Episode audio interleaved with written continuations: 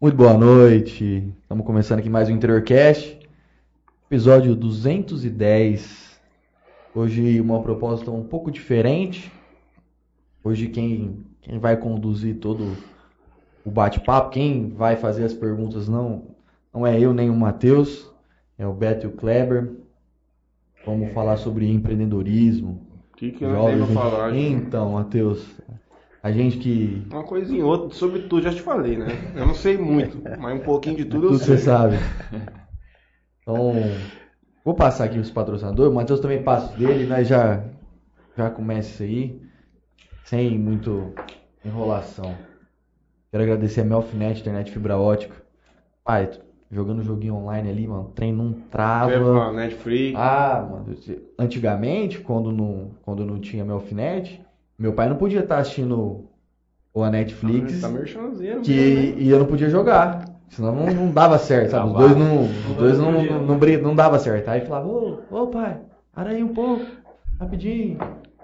É, agora Gostando meu alfinete roda tudo. Aqui, Uhum. lá em casa. Betcerto.net. E o Lucas? Semana ele tá positivo. Fez um dinheiro. Semana ele vai, ele vai bem. Tava fazendo, Pedi um pix aqui pra ele emprestar. tava fazendo um relatóriozinho dele da semana, ele tá bem. Quero agradecer a Solutions VoIP, empresa especializada em telefonia VoIP. É, Ô Lucas, você é entrevistador sobre empreendedorismo, se você quiser aprender um pouquinho da vida, pode conectar. Inclusive, Você que não fiquei faz sabendo nada? que você tá ganhando dinheiro na Bet certa semana, faz um pix aí pra mim. Fica postando uns treinos esquisitos aí lá. Mas tá dando certo pra ele, né? GSX Clube Náutica, aluguel de lanchas de 26 a 30 pés. E Coque Jales, nosso amigo Gabriel. Inclusive vamos estar lá em Rio Preto essa semana. Fazendo, Juninho. Não tá jogando. Jogando o quê? Beach tennis. Beach tennis. Cara é profissional, né? A maior revolução na saúde do mundo moderno desde a invenção do não sei o que, é o beach tennis. Cara, que, que febre, hein? Fez o obeso se movimentar, Ô, Léo, pega uma água. a criança brincar, a avó participar. é verdade ou mentira? Não, é verdade. É gasoso lá. Não, e você e se for parar pra pensar, você pega um clube do IP. Ressuscitou o clube no Brasil Ressuscitou, inteiro, inclusive. Inclusive, tá que é. bonito? O clube do IP tá maravilhoso, cara. Estão mexendo em tudo. Ó, lá em Mirassol tem um clube que chama Tupã lá. Eu, inclusive vou entrar lá porque eu vou nadar. E, cara, não compara. A maioria dos clubes que a gente vê, a nossa cidade ela é muito privilegiada nesse quesito. Nós tivemos dois clubes aqui especiais. O Jales Clube, pra mim, é um dos clubes mais bonitos do estado de São Paulo de tudo que a gente já Nossa, viu. top. E o IP também, querendo ou não, muito arborizado, cara. Você entra ali, não é uma, não é uma construção de concreto onde tem as coisas dispostas e acabou. É difícil você encontrar, cara. E ficou muito bonito ali, ó. Os caras estão trabalhando bem demais.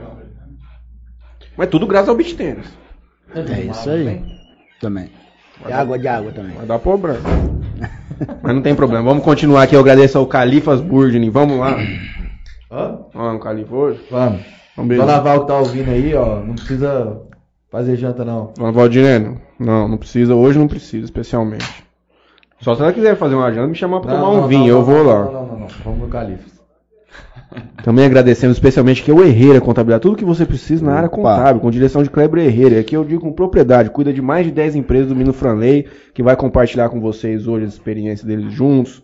Imposto de renda grandíssimo, muito grande, coisa linda.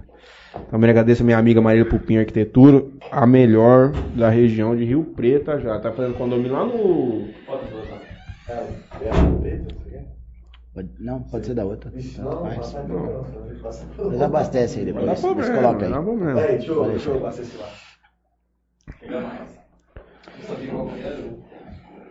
Agradeço também ao Dr. Felipe Blanco, transplante capilar, para quem, a quem interessar, posso, favor, contactar no Instagram. A JR Telecom do meu companheiro Alberto e a de Matheus Açaí. Talvez nós vamos entrar um pouco nesse assunto hoje, uma maluquice aí que Opa. nós fizemos esse ano, que foi fruto de um episódio desse podcast. Então vamos começar. Que o quê? Claro que foi. Ué, no- nós entrevistamos o Rick aqui e Matarugo, nós saímos daqui e olhamos. no meu nome hoje. Compramos. Nós não tem cadastro na Piuí, moço. Mas nós não, nós não colocamos teu crédito no, no- no boleto no, Não teu nome, não. né? Tá, foi no Pix, mano. Não, eu sei, eu tô vendo aqui, mas uma fantasia, eu comprei no pelão. Tá mexendo nas minhas coisas pra comer de conversa? Tá aqui em cima. Mas tá em cima é teu? Deixa mais ou menos nota aí, mano. Pelo amor de Deus, vem aqui fazer o programa. A tá esperando. Então é isso, gente. A turma tá assistindo a gente lá hoje? Opa, já estão todo mundo conectando lá. Ih, beleza, fica à vontade. Fica à vontade aí, vocês. Vocês que vão tocar? Agora é a hora. Vamos ver o que que vocês prepararam. Bom, primeiramente aí agradecer a, ao nosso diretor, né, Beto, que nos proporcionou estar aqui hoje, né, o diretor Williams Pisolato, Tá lá da ETEC. também no YouTube. Também, ele vai, não, ele é gravado, vai estar no, Gravado. no YouTube gra- gravado lá, vai ter Nosso uma... companheiro Israel. Isso, vai estar lá falando da instituição, né, ETEC Jales, que esse ano completa 35 anos de instituição aqui em Jales. Caralho. É, é, a ETEC aqui faz história. E detalhe, somos uma das poucas unidades do estado de São Paulo que temos as duas unidades, uma urbana e uma rural. Né? Unidade rural, se não me engano, somos apenas meia dúzia na, em todo o estado.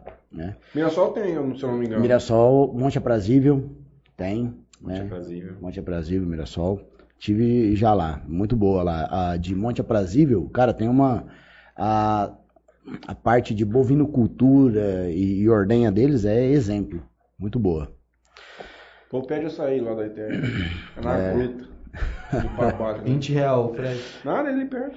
Ele E perde? aproveitando para mencionar também que nossa escola, nossa instituição está em processo de vestibulinho aí, estamos oferecendo nesse semestre mais sete cursos. Curso de administração, o qual a gente faz parte lá do eixo de gestão, curso de agropecuário noturno, curso de alimentos, enfermagem, manutenção em máquinas pesadas. Nossa região aqui tem bastante pecuarista, bastante produtor rural que utiliza de maquinário, né? E, falta aí mão de obra, falta mão de obra, né? Ah, manutenção e suporte em informática também, né? Então hoje a tecnologia está aí. Com E a anos a manutenção? menina pode ingressar nisso aí? Ó, os cursos, né? Eles podem ingressar. Os cursos, esses cursos são todos modulares. Eles É, podem ingressar. isso, né, São cursos modulares. Isso, curso de um ano, um ano e meio. isso? Que não é aquele concomitante com o ensino médio. Ele não faz o ensino médio e Ah, técnico. tá. Ele faz o ensino médio. Ele pode estar cursando o ensino médio, que ele vai terminar, mas ele não. É, mas ele faz o curso técnico separado.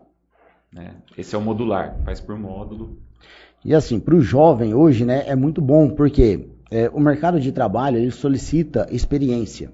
E aí, como que um jovem vai buscar uma experiência Se o hoje, né? empresário não dá experiência. Se não tem. Então, ele fazendo um curso Inclusive, é técnico pergunta que eu quero fazer é a maneira você. mais rápida e mais fácil dele conseguir uma qualificação para ser inserido ao mercado de trabalho. Sim. né? Então, um garoto Ele que não vai ter estuda, oportunidade em outro lugar. não, um garoto que estuda durante o dia, ele pode fazer um modular à noite e ele faz concomitante. E ele já tem a Todos os experiência. cursos são noturnos. Sim. A enfermagem também, o enfermagem é o único curso que precisa ser maior de 18 anos de idade, né, para começar, e é um curso de dois anos de duração. E um curso novo agora que estamos oferecendo, que é o curso de veterinária, técnico em veterinária.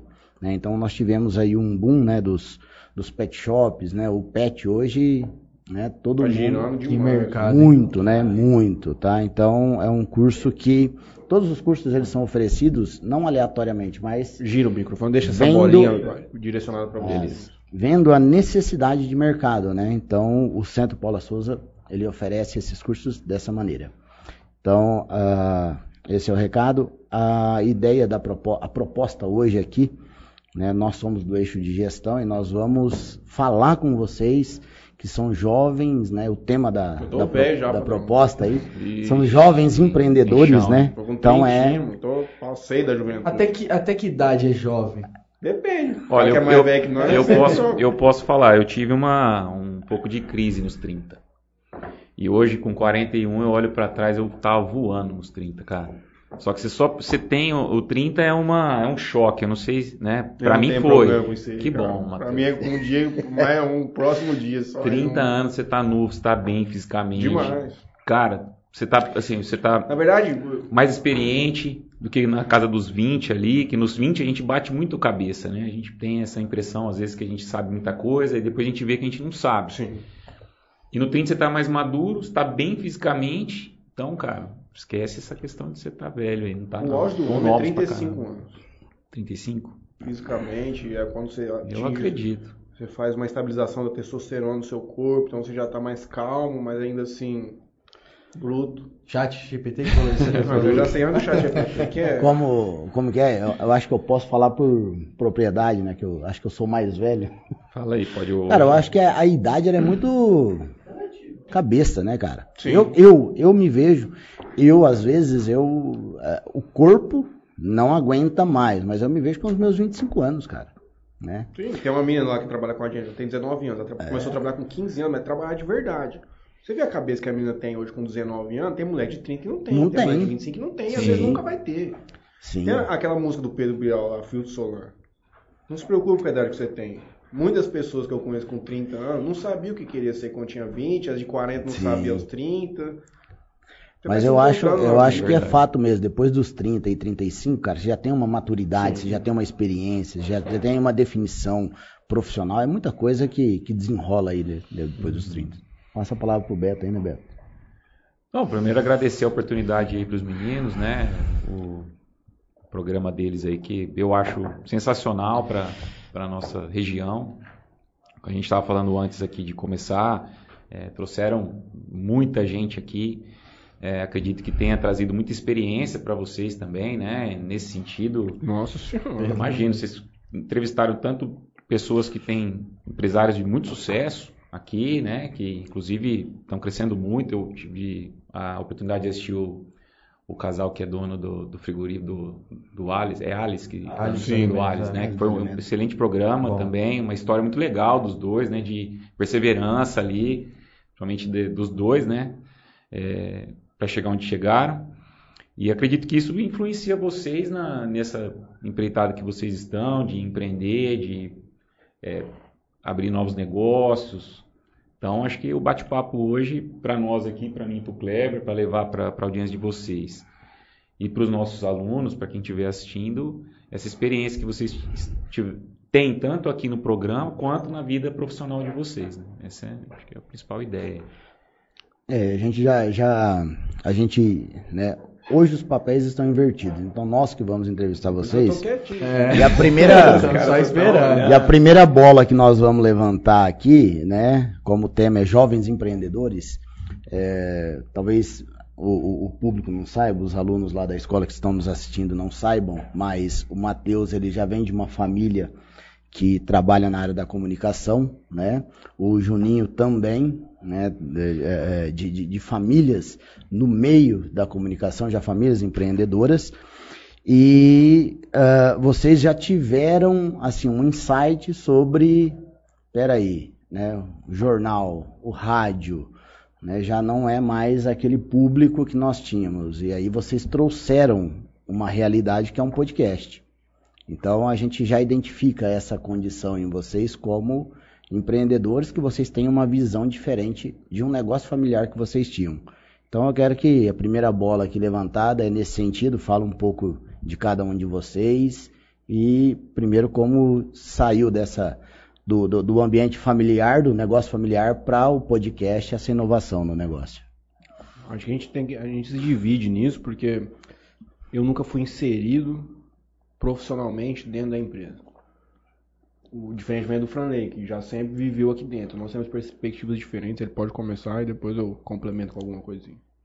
É, já me falaram várias vezes que eu e o Matheus é a versão 2.0 de cada família, né? Que eles começaram a- nessa questão de rádio e jornal e conforme as coisas foram passando, o tempo foi mudando, a tecnologia avançando, nós entramos num projeto que é mais essa área da tecnologia, que é a questão do, do podcast, né? Então, já me falaram isso algumas vezes e se for parar para pensar, é, é basicamente é basicamente isso aí. Mas é, em relação a essa questão do, do, do podcast, né? Como o Matheus falou, ele nunca foi inserido, né, na, na área da, da, da empresa, da rádio, né, da- do dia a dia ali. Eu fui uma pessoa que sempre vivia aqui dentro, né? É, desde moleque estava sempre aqui e desde moleque eu gostava disso aqui. né? Eu me lembro um- uma vez, isso aí provavelmente não, não vou esquecer.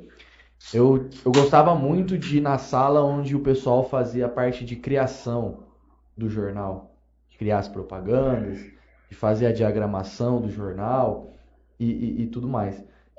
Só que eu não sabia fazer. Obviamente, eu tinha 13, 14 anos. E na época tinha muito, é, se não me engano, era Microlins, que era ali onde era picanharia, ali na 4, ali, na Isso. 4, ali, acho que era Microlins. Acho que era. Tinha dois andares, se não me engano, não me lembro. E eu falava pro meu pai, falava assim, pô pai, queria fazer um curso de, de criação lá na Microlins e tudo mais, que eu queria aprender. Ele, não, não vou pagar curso pra você. Se você quiser aprender alguma coisa sobre, você vai pegar e vai sentar lá com os meninos e você vai aprender com eles. Por que que eu posso, para que que eu vou pagar um ensinamento para você, sendo que dentro de casa a gente tem pessoas que podem te ensinar que vivem o dia a dia. Sim. Hoje eu não, eu não sei como é um curso de criação, por exemplo. Não sei o que que é passado. Mas às vezes é melhor você ter uma experiência, ou você ter um ensinamento de um cara que vive o dia a dia ali, A prática, né? o que o cara realmente vive, do que você pegar um curso que o cara vai te ensinar lá uns trem que às vezes não- na internet você acha hoje. E você fez esse. Você Não fiz o fez um web design lá na Informa? Não fiz. Eu fiz, você sabe que quase aconteceu, né? Já contei que deixa pra lá. Não fiz, então eu vim aqui, fiquei lá atrás dos meninos pra- pra me ensinar e tudo mais. Mas ninguém não parava pra falar assim, ó, você tem que fazer isso, Sim, você sim. tem que fazer aquilo. Pô, os caras têm prazo, têm meta, têm os trem, tudo pra fazer. Os caras não iam parar nunca pra, pra mexer aqui, ensinar. pra me ensinar. Eu lembro que na época era muito famoso, famoso assim, tinha muito, muita demanda de panfleto de mercado. E na época, você tinha que ir no mercado tirar foto dos produtos. Você não ia no Google lá. Marca digital, né? buscar- Explica aí pra turma que é, mais nova, marca né? digital, você veio do tinha mundo que ir no celular. mercado. Por exemplo, pô, precisa de uma foto da banana nanica. Ah, não tem foto? Então tem que ir lá no mercado, Tinha que tirar. ver o que, que ia sair na foto. promoção pra montar através da foto que ia lá e tirar. Exatamente. Pô, a gente ia lá, recortava a foto, mas os caras não me ensinavam. Só pra dar uma resumida. Peguei o instalativo dos, dos meninos, em, instalei num computador em casa, falei, abri uma tela em branco e falei assim, o que eu vou fazer aqui agora? Não sei fazer nada. Google, tutoriais. E ficava tentando reproduzir o que eu via na internet, pra eu poder aprender a fazer aquilo. Isso foi com o tempo. Fui aprendendo, fui aprendendo, fui aprendendo. Aí, e depois de eu aprender, eu fui começando a viver mais aqui dentro. A realmente trabalhar aqui dentro. A mexer com essa parte de comunicação. E aí eu fui gostando cada vez, cada vez mais. Só que aí a gente entra num ponto. Na região, você não tem uma faculdade de design gráfico, por exemplo. Uhum. Não tem. Você tem que fazer o quê? Publicidade. Naquela época não tinha EAD, né? Não existia essas coisas Muito essas menos, gente tem não, hoje. não tinha. Não tem essa facilidade que tem hoje. Não, não tinha curso de design gráfico porque eu gostava muito dessa parte. Gostava de comunicação, gostava de tudo. Eu me lembro que às vezes eu ia viajar, tinha aquelas. Tinha festa, por exemplo. Aí tinha os panfletos de festa. Eu pegava os panfletos, eu tinha uma pastinha que eu guardava os panfletos, e aí depois eu pegava aquele panfleto e falava assim, mano, vou tentar reproduzir alguma coisa parecida nisso. Porque isso aqui tá legal, isso aqui tá não sei o quê. Beleza, não tinha. Ah, vou fazer publicidade. Uma coisa que eu gosto, é mais ou menos voltado nessa área e tudo mais. Fui fazer publicidade em São Paulo. Voltei, formei em, em, Votuporanga. Paralelo a isso, comecei a tocar um projeto com uma, com uma, uma amiga que se formou comigo em publicidade. E a gente começou a tocar uma mini agência. Eu manjo bastante de, de, de, de design, essas coisas. Ela manjava muito de planejamento, é, estratégia e tudo mais. Falei assim, meu, vamos casar com isso aqui que a gente, que a gente tem e vamos ver o que que vira. E onde, onde era a agência pra mim? Não tem, nunca teve um ponto físico até Não tem, hoje. não É é. Shell Company. né? Isso aí, é- isso aí foi em 2016 que a gente começou. Hoje, 2023, a gente não tem um ponto físico. A gente atendeu... Mas existe a agência. Ah, existe, a gente atendeu a Facip agora. Ah, que legal. A gente atende o Bartos. Expo de Fernandópolis. É, então, assim, precisa. Hoje, hoje as coisas mudaram tanto que você não precisa mais de um, Ponto de um, físico. de um ponto físico. Você pagar um aluguel, você gastar com essas coisas. Então, assim, a gente tocou esse projeto pra- paralelo. Continuei trabalhando no jornal, que já é uma coisa que eu gostava também e tudo mais. E aí surge o Balim. Ô, e aí? Podcast. Não, não, não é meu nome. Surge o Matheus Saldanha Garcia. Perfeitamente. Balim? É o apelido. Eu fiquei perdido. Surge o né? Matheus. Não é amigo teu. Surge o Matheus falando sobre podcast, né, e tudo mais. Vou deixar você complementar a sua história até onde você chega no podcast também e junto a gente Só um, Toca. um abre aspas aí, né? Você vê, né? É, é, quem olha né, e conhece o Franley, ah, o Franley do jornal. E aí você pensa só no jornal, né? Mas olha o que, que teve até chegar nessa condição Sim. do, do jornal, né? E quantos projetos, né? Aí tem mais outro ainda que nós vamos falar mais pra frente Tem- também. Teve né? outras coisas que rolou passada antes de, de tudo isso Vixe. também, que, de, de coisas que eu tentei fazer por um tempo. Já tive marca de roupa durante quatro anos. Poxa, bastante tempo, cara. É, então assim, são outras coisas também que. Não, esse moleque é trabalhador. Falando se todo mundo que a gente entrevistasse fosse igual você, nosso trabalho seria muito mais fácil. Sem dúvida. Excelente Eu falei contador de cinco histórias. minutos? Não Cinco isso minutos não, e isso excelente, de uma forma. Agora vamos Matheus, agora, conhecido como Balinha agora, né? É, essa é uma história que eu não posso contar aqui. eu cresci fora daqui, então distante um pouco do dia a dia da rádio, mas sempre ali, mas nunca ali. Só que uma coisa que eu tenho que falar, que é fato, que quem me introduziu nesse mundo da tecnologia e que formou efetivamente a minha personalidade e os meus gostos e quem eu sou hoje foi meu avô Vanderlei, que é o da rádio. Porque com oito anos ele sempre gostou muito de tecnologia. E eu lembro que quando eu tinha oito anos ele comprou um primeiro computador. Já tinha na rádio e tudo mais, mas eu me lembro quando a gente fez a primeira conexão. Ah, Pô, era uma Melfinet rádio, cara, 56 kbps, barulhinho clássico lá atrás, lembro até hoje. É, tenho uma memória muito ruim, mas eu me lembro desse cenário até hoje. E ali ele a gente conseguiu baixar a primeira música, eu lembro até hoje, demorou mais de um dia para baixar o clipe de uma música do Blink. E ali começou meu mundo na tecnologia e eu fiquei alucinado naquilo lá. 2001 era o início daquilo lá. Era uma coisa magnífica para vocês que já tinham um pouco mais de idade, mas para uma criança que estava vivendo esse período de transição do analógico pro digital, ali era maluquice. Eu morava em Rio Preto nessa época. E comecei a gostar muito de computador e a minha vida sempre foi aquilo, ficava enfurnado naquilo lá. E aí tive contato com joguinhos de computador desde muito novo, isso me trouxe para o inglês. Tive uma exposição muito grande ao inglês. Aprendi fazendo curso, mas também experimentando muita coisa na internet, ouvindo muito filme e tudo mais.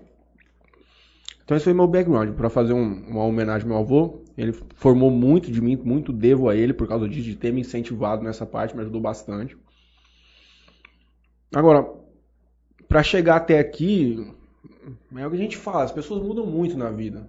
E é a gente falou aqui mais cedo de que às vezes aos 20 você não sabe o que quer, às vezes aos 30. Eu concluí o ensino médio e fui fazer direito em Araçatuba. Dentro dos primeiros 30 dias, dentro de um, cenário de rebeldia muito grande, disse que aquilo lá não era o que eu queria. E larguei a faculdade, voltei para Jales.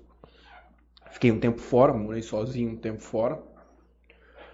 Voltei pra cá, regressei, não encontrei outra saída e um dia com meu avô também fui na fazenda de um amigo dele e a gente passando o dia conversando, ele gostou muito de mim, das coisas que eu conhecia, sabia conversar. Ele me convidou para ir trabalhar no escritório dele em São Paulo de advocacia. Ele me disse que se eu passasse na USP, ele me bancaria em São Paulo e que ele queria eu lá com ele e tudo mais. Obviamente não passei, não me dedicava.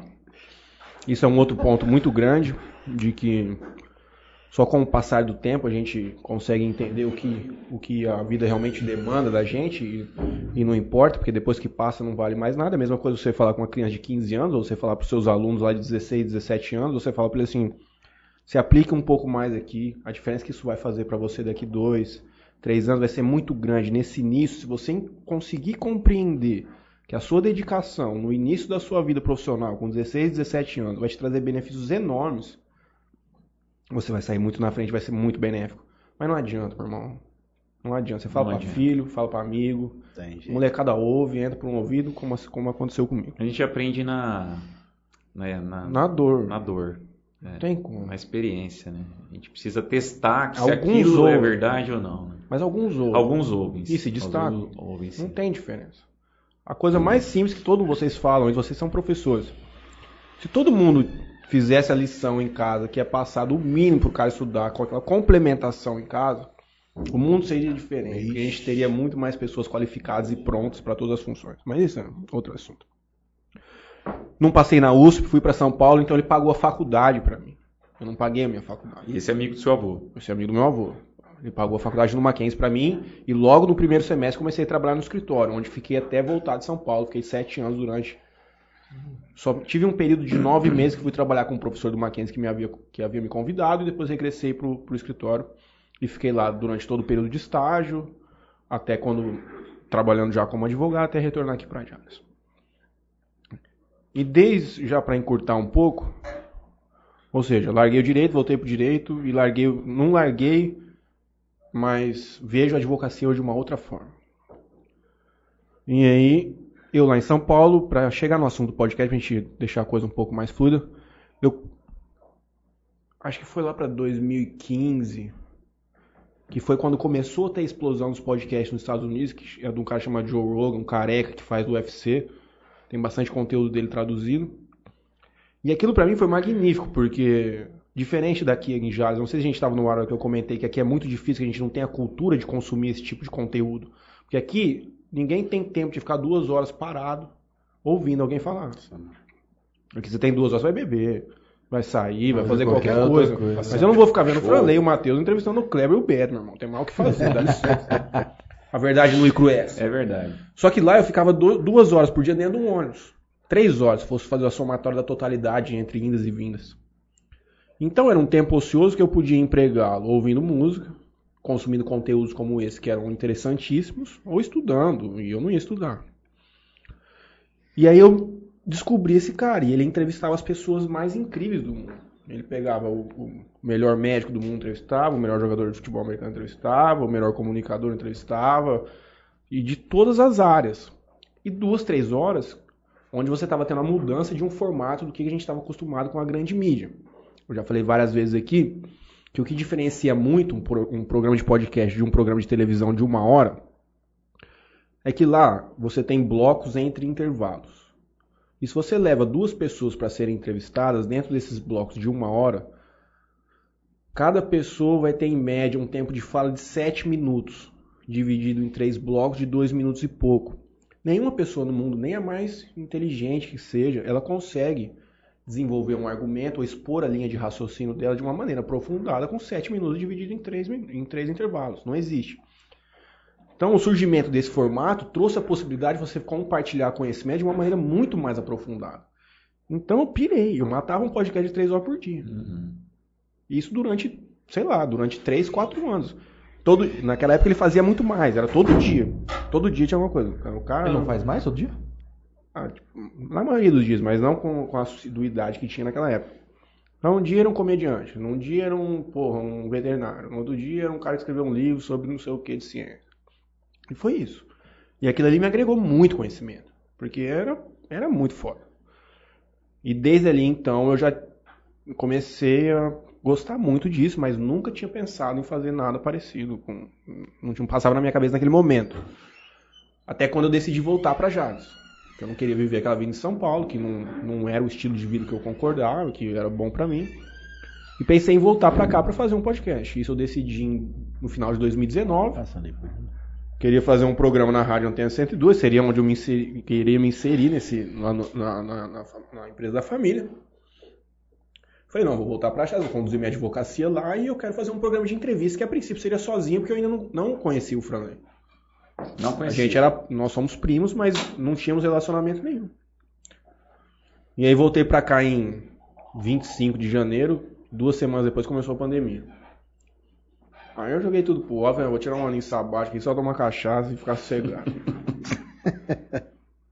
Durou uns dois anos e meio, três, mas não tem problema. E aí isso aí ficou de lado, completamente de lado. E aí continuei aqui em Jazz e tudo mais e decidi no momento que eu não estava conseguindo ver perspectiva de crescimento aqui, estava estagnada, minha advocacia era muito diferente, entrando um pouco nesse cenário. Muita gente, às vezes, isso é uma, uma coisa que pode servir até para a turma que está nos ouvindo. Muitas vezes a turma tem desejo de sair daqui para buscar grandes centros, para se profissionalizar, para fazer curso e tudo mais. Mas no fundo, a, vontade dela é de permanecer aqui depois. Ela quer ficar em Jada, quer trabalhar aqui na região. E a, pelo menos a leitura que eu fiz da minha escolha, que a minha, minha escolha foi errada. Se você quer crescer profissionalmente numa região, é melhor você já começar a sua formação ali. Porque tudo na vida, eu já disse isso no outro podcast, é relacionamento com pessoas. Significa quem você conhece, quem são as pessoas que vão te dar oportunidade. Você acredita que a pessoa, ela, se ela quer crescer aqui, ela tem que ficar aqui, assim, Não, não se, é um- se, se tentar crescer aqui mesmo. Não é uma regra, mas eu vejo, por exemplo, no meu campo, eu fiquei sete anos lá em São Paulo, fazendo Você saiu do mercado depois de... daqui. Eu não conheço ninguém. Aham. Quando eu voltei pra cá, eu já tenho amigos que são advogados. Eles já são advogados, os meus amigos. Eles já têm toda a captação de cliente aqui. Sim, Não é regra que não, eu não conseguiria. perfeito. Eu não consegui conduzir. Uhum. Muito pela forma como eu fui formado. Eu fui formado como um, um profissional do direito de gabinete. Aqui, a advocacia é um pouco mais mercantilista. Você tem que ir atrás da ação. Você tem que buscar os clientes e tudo mais. Lá eu recebia as coisas e cumpria os prazos. O meu chefe fazia, eu cumpria a ordem. Ficava dentro do computador, fazia isso, aquilo. Saía para fórum para fazer coisas mais simples, mas nunca captação de cliente. Aqui é captação de cliente. Então, para mim, a dificuldade foi muito grande. Eu não tinha essa formação dentro de mim. E por mais que aqui eu seja bem comunicativo, eu sou um pouco introvertido para fazer um primeiro contato. Eu tenho dificuldade. Tem pessoas que os caras chegam lá, ô, Clebão, rapaz, aquele negocinho da Vivo lá, será que não tem na tua conta lá, não? Ah, rapaz, na minha não tem. Ele fecha a porta do teu escritório, vai na do outro, fala assim, ô, ô Fernandinho, não na tua conta, tem aquele negocinho da Vivo? Não, não tem. Eu não tinha esse perfil. Então não ia dar certo pra mim. Eu decidi, vou embora pra São Paulo, vou voltar pra onde pelo menos eu tenho um pouco de tranquilidade e eu me encontro lá. E aí, um dia eu tava num churrasco, não sei o que, eu já tava meio chumbado. Eu falei assim, cara, não vou, meu irmão, eu não gosto daquilo lá. Aqui é o meu lugar. Eu liguei pra esse moleque e falei assim, cara, vamos montar um, vamos montar um podcast, mano. Eu não sei se já tinha te falado isso aí, foi, de- foi da primeira vez, já foi de uma vez. Ah.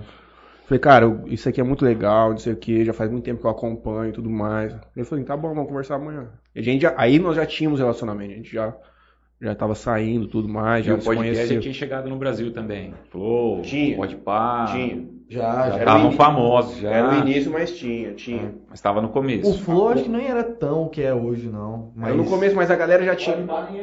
É, o Pode Pá Acho nem era. Pode para nem tinha, mas a galera já sabia o que era um podcast. Entendi. Elas não descobririam por mim. Certo. Já era uma coisa que estava difundida no Brasil. Por enquanto ainda era só de você ouvir, porque o podcast ele começou com esse, com esse formato, né? Podcast lá atrás, a história do podcast, a gênese mesmo, eu regride até 2003, 2004, 2005, quando ele começou exclusivamente como canais de áudio. De áudio, né? Era só áudio. só áudio. Era só áudio. E esse Joe Rogan lá atrás, em 2005, 2006, ele quebrou essa barreira. O Joe já- Rogan que trouxe a imagem também pro podcast, Não sei então. se ele foi um dos. Ele foi um dos, uns, uns pioneiros com imagem, sem dúvida nenhuma. Ele tava lá no início. Agora, se ele foi o primeiro efetivamente, não sei. Certo. Mas eu já vi episódio dele lá de 2005, 2006. Quando você- Eram umas câmerazinhas 240p, a coisa mais tosca do mundo. Quando você e acompanhava já lá. imagem. Ah, não. Quando eu comecei a acompanhar, a coisa já estava profissionalizada lá. Ah, certo. Já, aí já era imagem Full HD, tudo Aham. tranquilo, mesas Microfone montadas. de 3 mil real. Aham. Não, lá, lá 2005, 2006, os caras eram tipo um escritório, ficava um cara sentado numa cadeira, o trem tudo largado. Não era. Eram amigos sentados conversando sobre o dia a dia. Aham. E esses, na verdade, eram os programas que eu mais gostava. Quando ele levava o cara que era brother dele, os caras ficavam na trocação de ideia, porque lá em São Paulo você ficava talvez muito só. E aquilo ali era como se você estivesse envolvido na conversa. Nós tivemos muito desse posicionamento da turma que começou a acompanhar a gente na pandemia. Eles falavam, a gente, nossa, Matheus, a gente vê o podcast de vocês lá, parece que a gente tá junto com vocês na conversa e tudo mais. Mas pra resumir, aí eu liguei pra ele, falei, vamos fazer. Eu fizemos um desenho comercial da coisa de como funcionaria, entendimos que o programa se pagaria já logo de saída e aí o resto é história. 210 programas, dois anos aí na rodagem. De muita gente que a gente recebeu aqui, muita alegria, muito conhecimento. É, isso aqui, aí entra nessa outra fase. Isso aqui deu muito conhecimento, muita formação pra gente. Uhum. Vocês já vieram, tiveram diversas outras pessoas com diversas perspectivas diferentes de vida, que veio pra cima, foi pra baixo, de um lado pro outro. Eu não gostava de falar. Ah. No começo eu, eu ficava. Ficava quase, falava assim. É isso que eu queria "Ah, falar. Onde eu É. aprendi a me comunicar foi porque trabalhando no escritório, mas eu tinha que ir nos fóruns e colocar a barriga em balcão e implorar pros caras coisas. Então eu fui obrigado a saber desenrolar uma conversa e tudo mais. Não significa que foi fácil pra mim aqui, mas eu não tive tanta inibição no começo, eu já tava meio tranquilo. Mas por ter ouvido bastante também, eu já tava mais ou menos no formato, já entendia mais ou menos. Eu tinha muito medo de. Porque assim, no começo, a gente tinha um, um- um modelo de, de, de podcast que era o seguinte: um programa vai ser de esporte, um programa vai ser de. Variedade. vari- É, geral, assim, o que a gente convidar. Então todo programa de segunda-feira seria de esporte, para falar da rodada tal, uma coisa mais tranquila. E na quinta-feira a gente chamaria algum convidado de algum tema, de algum assunto específico que a gente vai conversar. E até uma semana antes de começar o programa, realmente ia ser dessa forma. Nosso primeiro convidado era o. Não, o nosso primeiro convidado era o Jonathan Vilela. Uhum. Não, pô, jogador, Sim. na Coreia, não sei o que, tal. Cara, vamos começar com ele, vamos falar de esporte. O cara já vive o, o esporte. Na quinta-feira eu acho que nós nem tinha gente, a gente ia procurar alguém. Porque, né? Como é que eu vou, vou mandar uma mensagem pro Kleber, pro Kleber e falar assim, ô Kleber, ô, e aí, vamos participar do meu podcast? Amanhã. Aí o Kleber fala, mano, o que, que é isso? Meus pais não sabiam que era podcast. Aham. É, como é que vê isso aí? Como é que a- a- entra nisso aí? É, teve uma reticência muito grande. Como tudo que a gente vai fazer na vida, a família às vezes é muito reticente com a gente. de, Mas vocês têm certeza? O que, que é isso que vocês vão fazer? E tudo mais. Vai dar certo? Aí, mas e aí, vocês vão comprar equipamento? Mas eles nem sabem. Eu nem, nem sei o que, que é isso.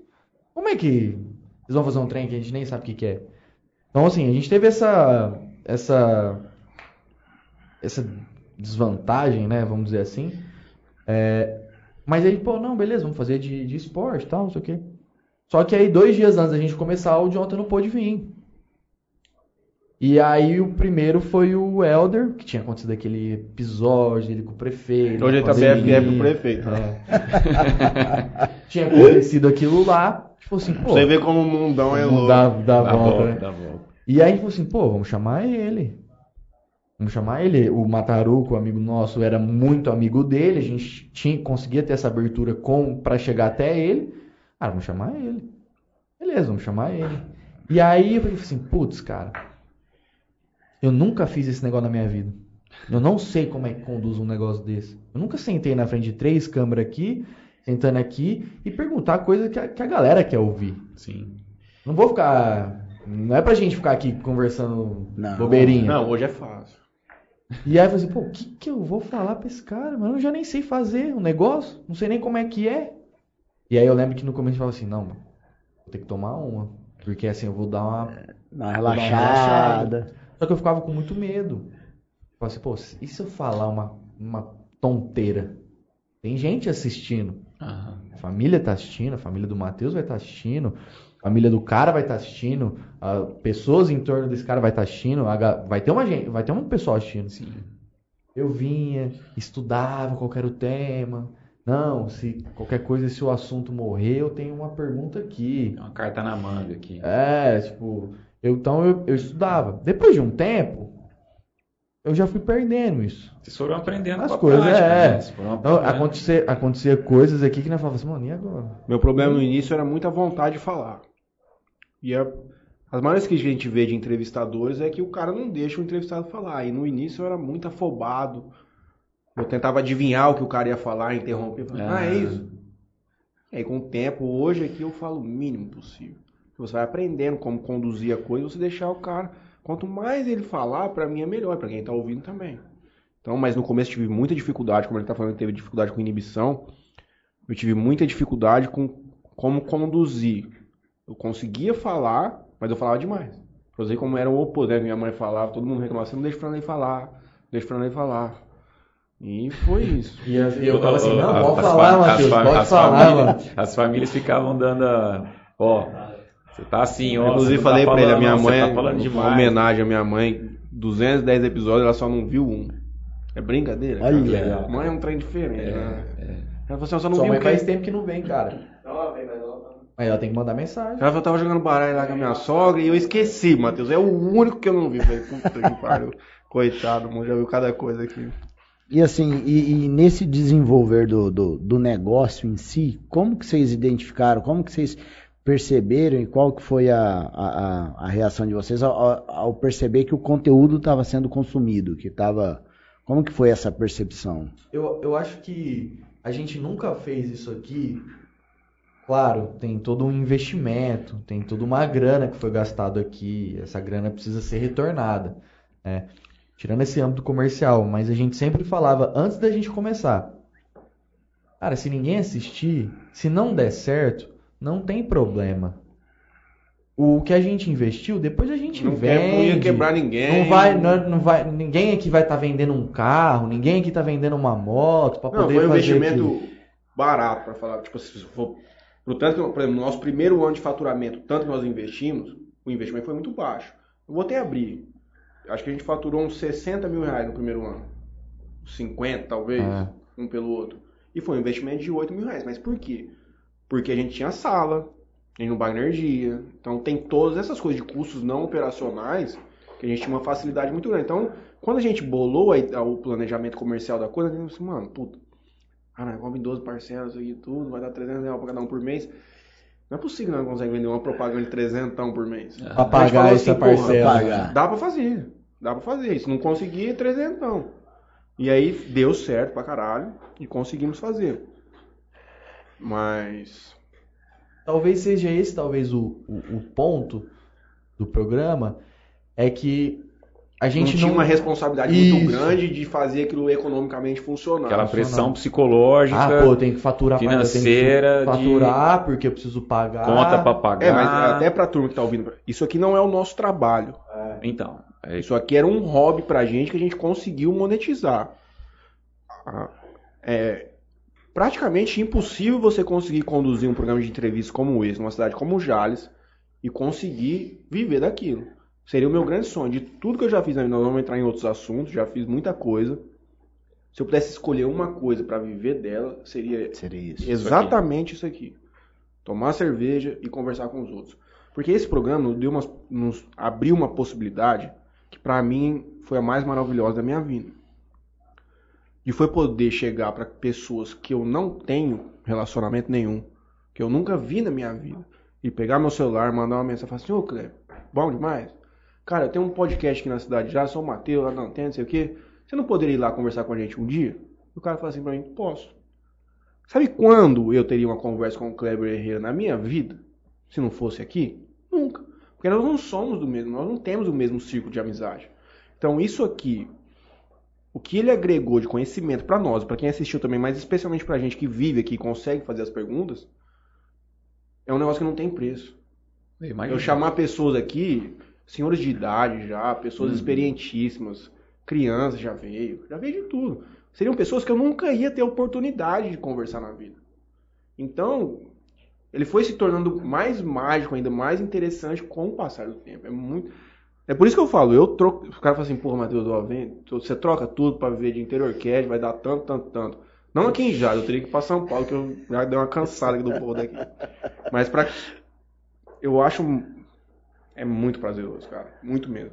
Você conversa, poder- você conversa com pessoas que você nunca imaginou mesmo. E fora as portas que isso aqui abriu pra gente. Sim. Eu, eu tenho outra profissão, eu trabalho aqui no jornal, eu tenho uma agência de publicidade, Matheus é advogado, a gente tem um negócio lá do açaí e tudo mais. Só que assim, eu, com, eu tive contato com pessoas que abriu portas. E se eu não tivesse isso aqui, se eu não tivesse sentando frente a frente, por exemplo, com o Kleber aqui, talvez eu não poderia estar prestando o serviço que eu presto pro Kleber. E Então, ele você. e ele pra mim. Sim. Vice-versa. Então, assim, é, isso aqui é, é, é muito bom pra isso. E eu acho que o grande X disso do programa aqui em si é começar sem ter a questão da responsabilidade financeira da coisa. Porque a gente fazia porque a gente gostava de fazer aquilo.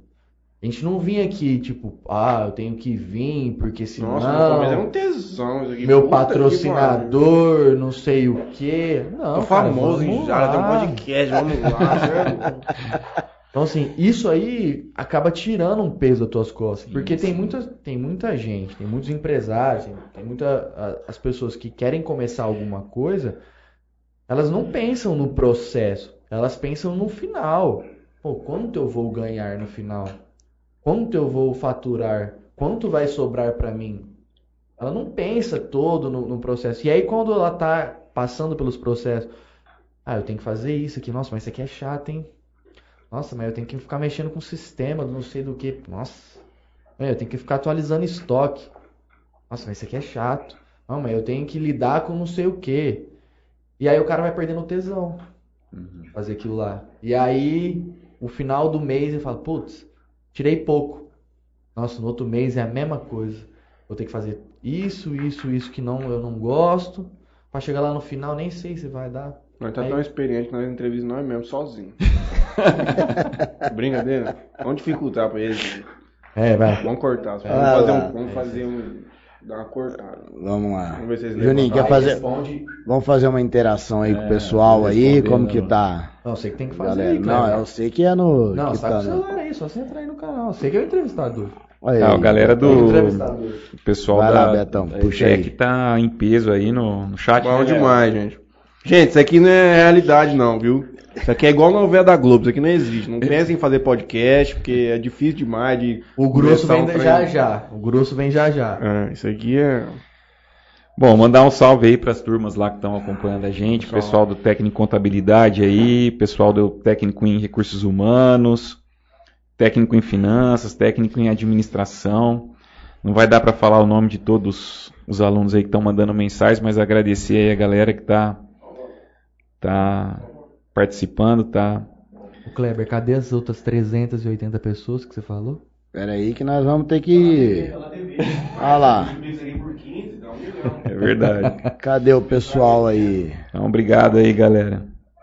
Dá um salve para todos os alunos aí, professores também, professor Fábio Roque, Kleber Oliveira, Vinícius, O mundo. pessoal que tá assistindo na televisão e na sala, pega o telefone também e entra. Isso, entra aí no telefone. É, Eu acho que eles estão eles estão entrando para mandar mensagem. Tem? Tem.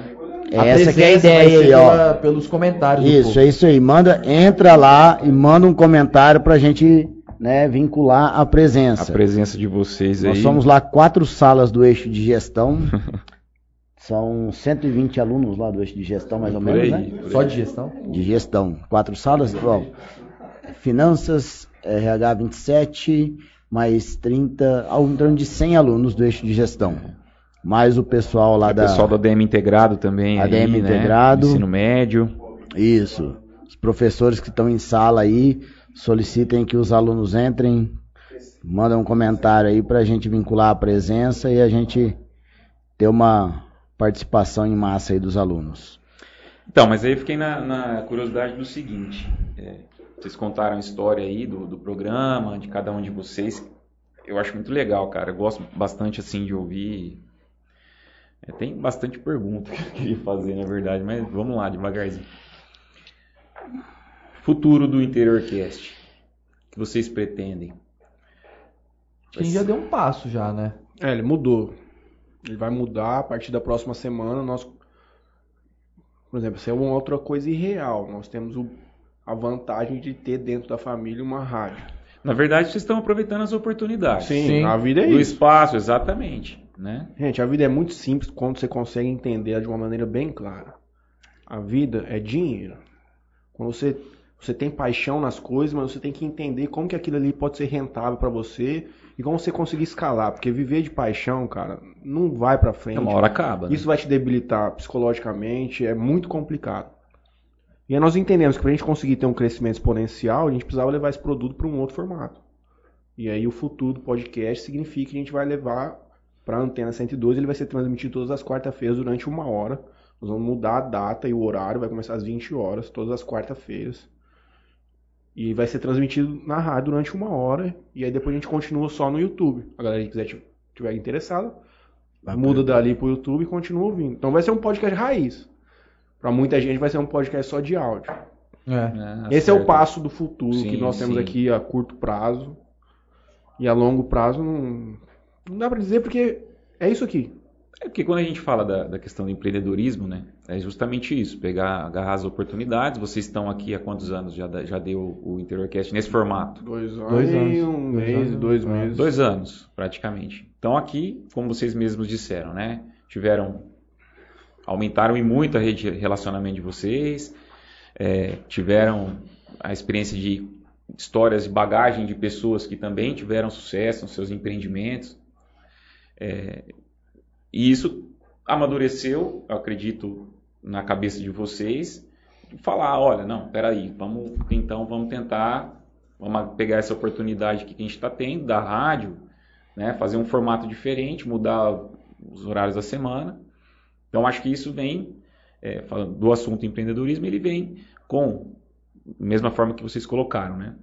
A, a prática de vocês no dia a dia, Franli começou a falar mais, o Matheus começou a se controlar mais, e aí depois que isso passou, começou, começaram outros pensamentos, né, do negócio em si, vocês amadureceram, estão mais tranquilos hoje aqui entrevistando todo mundo. É, faz isso aqui com o olho fechado já. Então, hoje. e aí já o, o pensa, porque tem um ponto principal que a gente tem que colocar aqui, que quem faz o Interiorcast não somos nós. A principal parte do programa é o entrevistado. sim, O programa é bom ou ruim? Claro que tem a nossa participação de conseguir conduzir as, as perguntas, de fazer o questionamento que é relevante. Mas o conteúdo não é nosso. Hoje nós estamos trazendo um pouco de conteúdo, mas a maioria das vezes o conteúdo é do entrevistado. sim. Então, se o programa é bom ou ruim, conta um pouco com a nossa participação, mas é 80%, 70% do cara que está do outro lado. É basicamente isso, cara. É, mas eu digo assim, Matheus, por exemplo, falando do negócio, né? Vocês deixaram algumas preocupações de lado e hoje vocês conseguem pensar no negócio em si, né? No formato do negócio, começar a pensar já, pô, né, passou ali, talvez Então, aquele mas é- calor da estreia, aquele primeiro Então, mas aí esse é o ano. ponto que eu ia falar. É isso aqui. Do, do jeito que a gente conduz, como a gente é regionalizado e sem falsa modéstia. E um podcast que se propõe a entrevistar pessoas regionalizadas, só de uma cidade, 50 mil habitantes. Foram pouquíssimas as vezes que nós expandimos até para qualquer outra cidade da região. Ter 210 episódios, eu desafio qualquer pessoa a me mostrar alguém maior que isso. Então é um desafio que vai se mostrando e ao mesmo tempo ele, esse produto ele está estabelecido, ele é isso aqui. A única coisa que pode mudar dentro do Interiorcast é um entrevistador. Somos eu e ele nos afastarmos daqui e outras pessoas conduzirem. Porque esse é o formato, não existe muito como a gente mudar o que a gente pode oferecer dentro do que a galera está assistindo. Perfeito. Podemos fazer uma publicidade de uma maneira diferente. Podemos conduzir as propagandas e tudo mais. Só que a essência da coisa, ela é. Ela é isso aqui. Não tem como eu moldar isso aqui dentro de uma mente empreendedora. Eu falo assim, porra, o que, que eu consigo fazer de Sim. diferente com esse produto? Só se eu trouxesse uma realidade virtual, por exemplo, que não faz parte. Então, o produto aqui, dentro da nossa vida, assim, no empreendedorismo, ele está estabelecido e ele é. Esse, esse aqui é um produto acabado. Vamos colocar assim. Entendi. A única coisa que Perfeito. ele não está acabada é dentro dessa questão de como eu consigo fazer a publicidade para os parceiros. Isso eu posso mudar. Eu faço na TV, agora, por exemplo, eu vou dar a oportunidade do cara ser, ser falado na rádio Na também. rádio. Eu vou trazer outro público que vai vir de lá e vai acompanhar no YouTube. Eu posso trazer um tipo de conteúdo maior nas redes sociais. Mas o core mesmo do business é, é difícil, é isso aqui. É não isso tem muito como mudar. É uma pessoa conversando com a outra. Com certeza.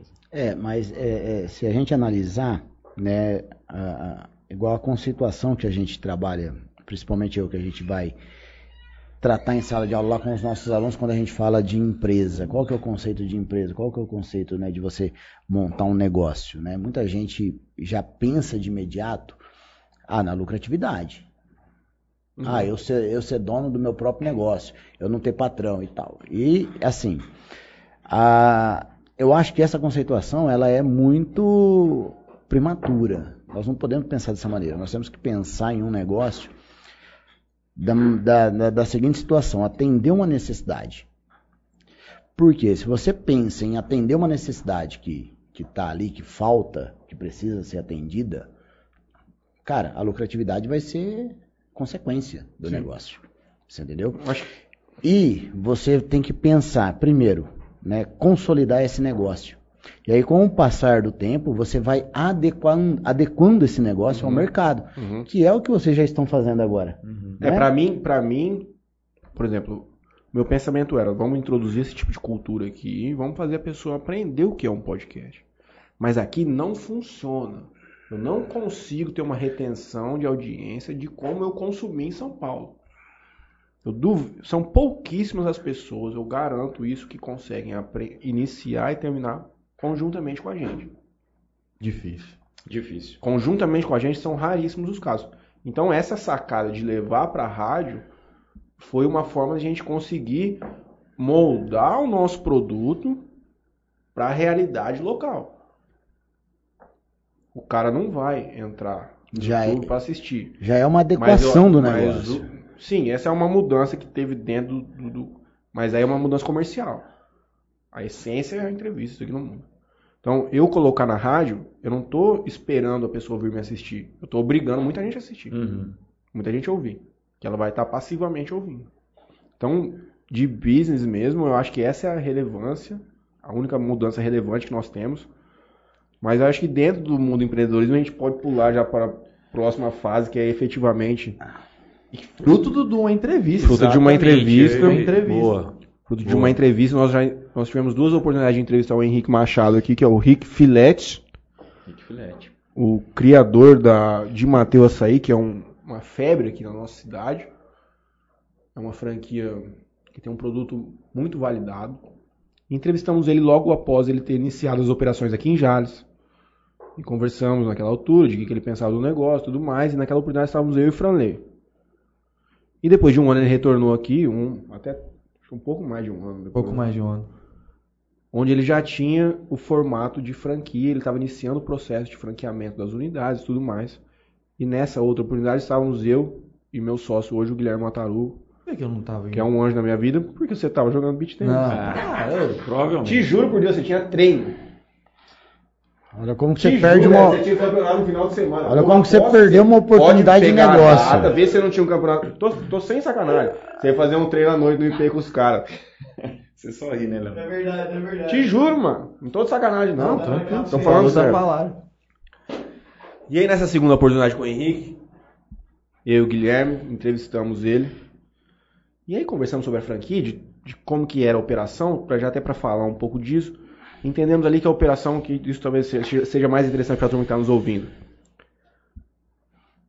Que o açaí, acho que um- alguns dias antes a gente tinha entrevistado uma turma aqui de, motoque, de moto entregador em Jales. E os caras falaram assim, pô, o que mais entrega na noite hoje é açaí. Não, que o motoqueiro foi agora, mano. Foi depois? recente. Não, tô falando da- do Rick 2. Foi antes o Rick. Antes do motoqueiro. Os motoqueiros foi agora no final do ano. Que ele tinha ação de Natal. Pode crer. Então é o contrário. Aí o Rick falou todo da operação e a gente entendeu dentro do mundo do empreendedorismo, isso sim é um elefante branco, é um negócio da China. Porque você tem um você comercializa uma coisa onde dentro da sua operação você não acende uma chama de fogão. Uhum. Já começa por aí.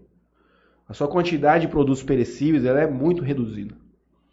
Os que são têm consumo de um dia para o outro.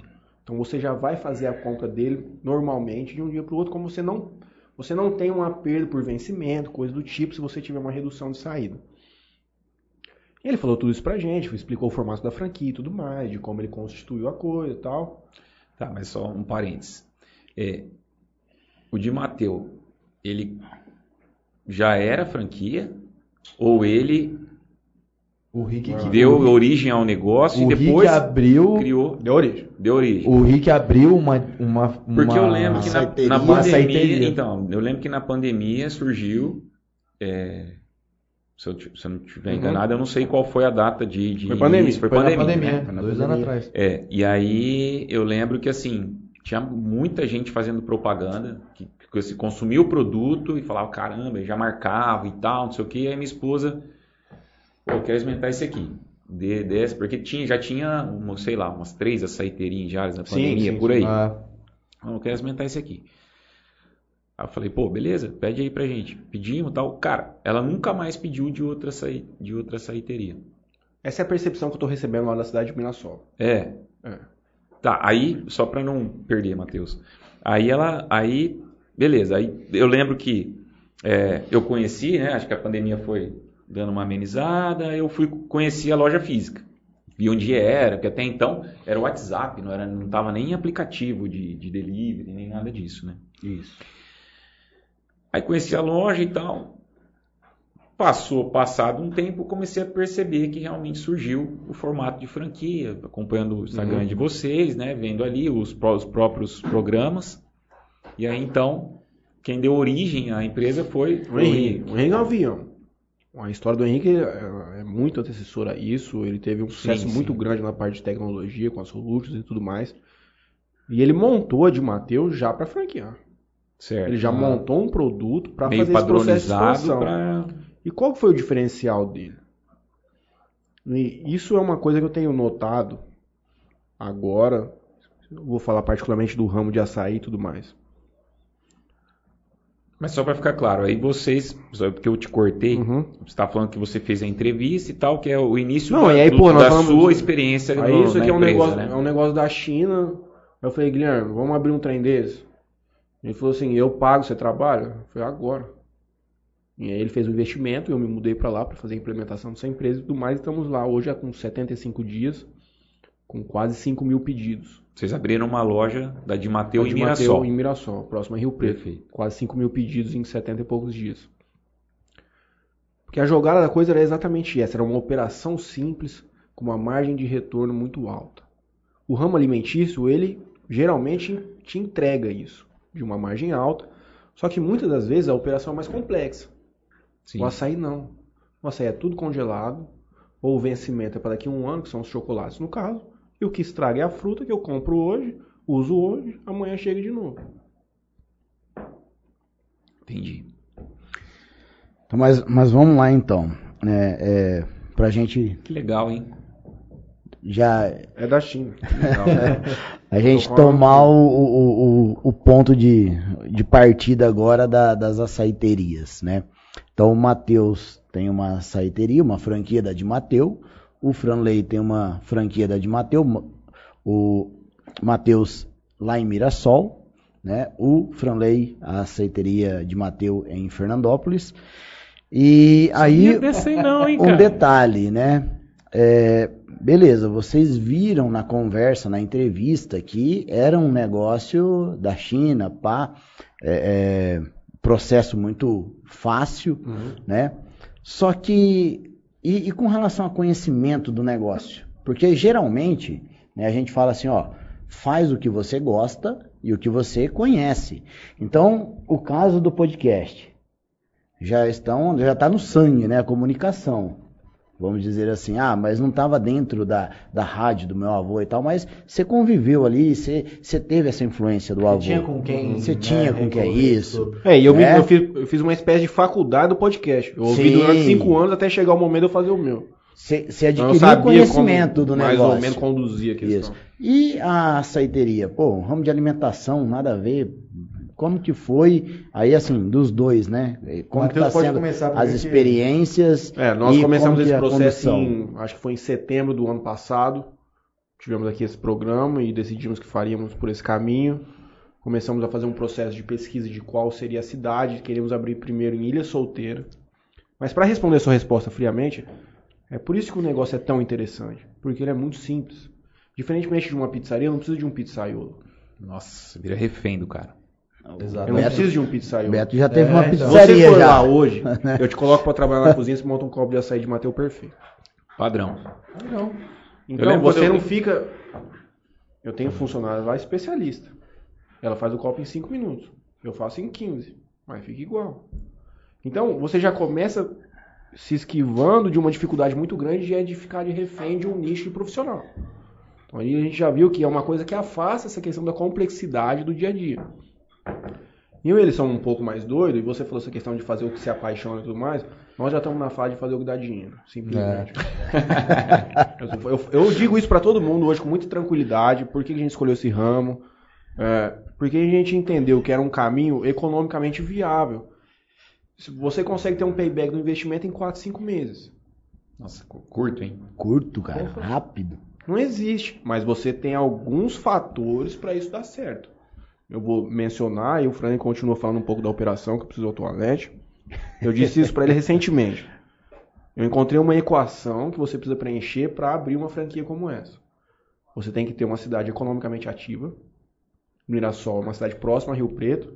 E quando nós chegamos lá para montar a loja, a turma falava assim: Nossa, mas vocês são loucos. Vocês vão abrir açaí aqui em Mirassol? Vocês estão ficando loucos? Só que esse papo, eu tenho 30 anos ouvindo em Jales. Todas as pessoas que tentam abrir alguma coisa, que tentam começar alguma coisa, elas ouvem, Nossa, mas você vai abrir isso aí aqui em Jales? Isso aí que não dá certo. Não, você tá louco. Isso eu ouvi muito dentro de casa. E tudo bem. E fomos pra lá. Então, o que, que eu entendo hoje para você conseguir suprir a necessidade de uma cidade, para você ter uma assertividade? Eu posso dizer hoje com tranquilidade, posso cair do cavalo e tudo mais, mas isso é graças ao Henrique. Queríamos Ilha Solteira, ele disse assim: não, o desafio para vocês tem que ser maior, vai para Mirassol, porque lá tem uma carência de um açaí um, com um diferencial. Aí, só um adendo: o Rick criou uma marca. Ele não fez só uma açaíteria comum, ele fez aquilo ali virar uma marca. E esse é o grande X do negócio. Aqui em Jazz o cara não toma açaí, o cara vai na de Mateus. Isso. Lá ainda, não-. E Lá- essa é a ideia da franquia. lá ainda não tem isso. Então qual que é a equação para mim, para você abrir um negócio hoje você ter sucesso? Se for dentro especificamente de um cenário como a de Mateus, você precisa entender que é uma cidade economicamente ativa. Jales não é. Jales é uma cidade que envelhece cada vez mais e ela exporta os jovens que vão ter, produzir dinheiro para fora. E que não tem algum outro produto definitivamente estabelecido. Não tem nada que é unanimidade. Uhum. Lá tem outras açaiterias excelentes. Eu não digo que a nossa é melhor. É só diferente dos outros. E aí volta um pouco, porque vocês mencionaram mais cedo, de o porquê que o Henrique fez funcionar. Porque ele entregou um produto de qualidade. Ele vende Nutella, é Nutella. Você quer Nutella? Custa 7. Você quer a Nutella falsa? Custa 4,50. Só que ele te deu a possibilidade de você escolher o produto que você quer. Ele falou assim, eu vou ter 10 reais de margem em um copo de plástico. E eu vou ter 8,59 se eu te colocar num copo térmico. O que, que eu vou fazer? Eu diminuo a minha margem, mas eu te entrego um produto diferenciado. Você não precisa ter uma maximização de lucro exorbitante, porque você quer entregar uma coisa para o cara que é diferente. Então, para você conseguir entregar um produto de excelência, você tem que fazer uma redução da sua margem. Não tem como. Senão, é, aí todo mundo, você vai vender o mais barato, ficar o mais rico possível. Essa conta nunca vai fechar. E aí, você tem que achar uma cidade que não tem um produto estabelecido como ele e que tem dinheiro na cidade. Todo mundo fala assim, mas Mirassol do lado de Rio Preto, tá fudido. Todo mundo vai para Rio Preto. Meu irmão, ninguém sai de Mirassol para gastar um ticket médio de 33 reais, 35 reais para tomar um açaí lá em Rio, Preto. É. O cara não vai ficar com encheção de saco de 40 minutos para ele sair daqui, ir lá, gastar 40 reais no açaí e voltar. Uhum. Não vai. Isso a gente tem observado outros campos lá que tem, né, tem deficiência. Porque a turma de lá tem medo de Rio Preto. E a turma de Jales tem medo de Jales. Mas se você se propor fazer um negócio, só que tem que ser muito bem pensado. O Rick pensou pra gente, pra nós é muito mais fácil. Eu lembro que a primeira, vez, antes de você completar, para lei, eu lembro que a primeira vez que eu vim aqui, o Matheus perguntou para mim, o que, que você acha de franquia? Não sei se já estava no radar, né? Não, tava, não, não acho, tava. nunca, não, não tinha nem passado. Mas acho que tinha então uma, sei lá, uma vontade, né, ali no subconsciente dele, de talvez, quem sabe. Mas e aí? O lance de franquia é, é, é muito bom porque você já tem todo um trabalho validado antes de você abrir. né? então, Você suponhamos já tem que uma consolidação da É. marca ali, né? Vamos supor que o Kleber vai abrir uma franquia de escritório de contabilidade.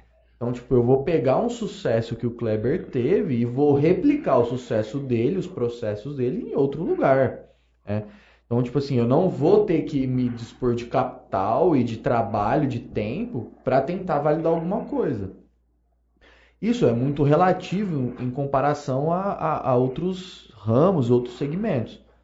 Mas a minha experiência na de Mateu em relação ao, ao Mateus é que O Matheus e o Gui, eles começaram o negócio do zero. Eles realmente abriram. Eles foram num sala, num, num local comercial, alugaram, fizeram todas as, as adequações. Eles tiveram que, junto com, com a equipe daqui de Jales, treinar uma equipe para poder trabalhar, começar uma operação, sendo que a galera que estava com eles não, tam- também não sabia como é que funcionava e nem eles. Então eles já tiveram esse desafio. O meu, o meu desafio foi totalmente diferente do deles. Eu comprei a unidade de Fernandópolis junto com o Lucas, Ela já existia. ela já existia. Certo. Eu e o Lucas Oliveira, que é sócio do Mataruco no escritório de contabilidade, Sim. que também foi uma coisa assim que caiu no meu colo. Certo. né? Você vê como a gente fala de, de contato, né? De, Tá de no lugar certo, na hora certa, das né? coisas. É, me lembro que o Matheus veio aqui um dia, o ano passado, e falou assim: Ô, vou abrir uma de Mateus. Falei, "Pô, como assim? Cara, eu e o Gui, a gente vai abrir uma de Mateus em Mirassol. O que que você acha? Pô, acho massa, tal, que não sei o que. Beleza. Eles foram. Lembro que eu até falei, falei até depois pro Mataruco, e depois falei assim, mas e aí, como é que vai ser? Os dois moram aqui. Mirassol não é 30 quilômetros daqui. É. É só um pouquinho mais longe, cara. Uhum. Como é que vai ser? Não, o Matheus vai mudar pra lá, tal, que não sei o quê. Lembro ainda que eu até comentei, falei assim, é, isso aqui acabou. Foi mesmo. Interior Cash acabou. Não, mas por quê? Uai, alguém vai ter que trabalhar lá. E Mataruco não vai ser você. Vai ser o Matheus. Não, não sei o que tal, vamos ver. Enfim, ele eles começaram uma operação totalmente do zero. Isso em dezembro, eles já estavam com isso, já estavam encaminhando isso. Eu fui para um carnaval agora esse ano. Cheguei lá e o Lucas virou para mim e falou assim: Franley, um parente de não sei de quem da minha família é dono da de Matheus de Fernandópolis. E eles querem vender, ele quer vender lá. Você não topa? Ah, precisa ver, né? Mas eu topo. Vamos, vamos conversar, mas eu topo. Também sem experiência nenhuma em ramo alimentício, nada, conhecimento zero. Zero, zero, zero. Isso até uma, às vezes é uma coisa que o cara que pensa em empreender é você ver uma oportunidade, ou essa oportunidade chegou até você, irmão, Abraça. abraça. Depois você vê como é que você faz. Depois você aprende. Não, né? depois você vê o que você faz. É isso mesmo. Você abraça e aí você vai estudar, você vai aprender, você vai trabalhar de manhã, tarde e noite, Boa, você se boa. vira. Mas se cai uma oportunidade no teu colo, cara, você tem que abraçar ela. Porque se, se você não abraçar, outro vai abraçar e vai Uhum. saber quando outra oportunidade vai, cair, vai, vai chegar até você. É porque a gente conversou no carnaval, ok. Passou o carnaval, três dias depois ele falou assim, ô. Lucas falou, cara, o, o antigo, o dono de Fernandópolis quer conversar com a gente. Vamos, vamos conversar com ele? Ah, vamos. Isso numa sexta-feira. Conversamos com ele, ele, ó, minha operação é assim, funciona assim, eu tenho isso, tenho aquilo, lá é tanto. Porque Fernandópolis foi a primeira, primeira franquia da de Mateu aberta. Ah, Então, tá. Saiu de Jales, a primeira, franquia aberta foi fora Fernandópolis. foi Fernandópolis. Fernandópolis. Hoje Fernandópolis, de Mateu em Fernandópolis, tem oito meses, vai para nove meses já.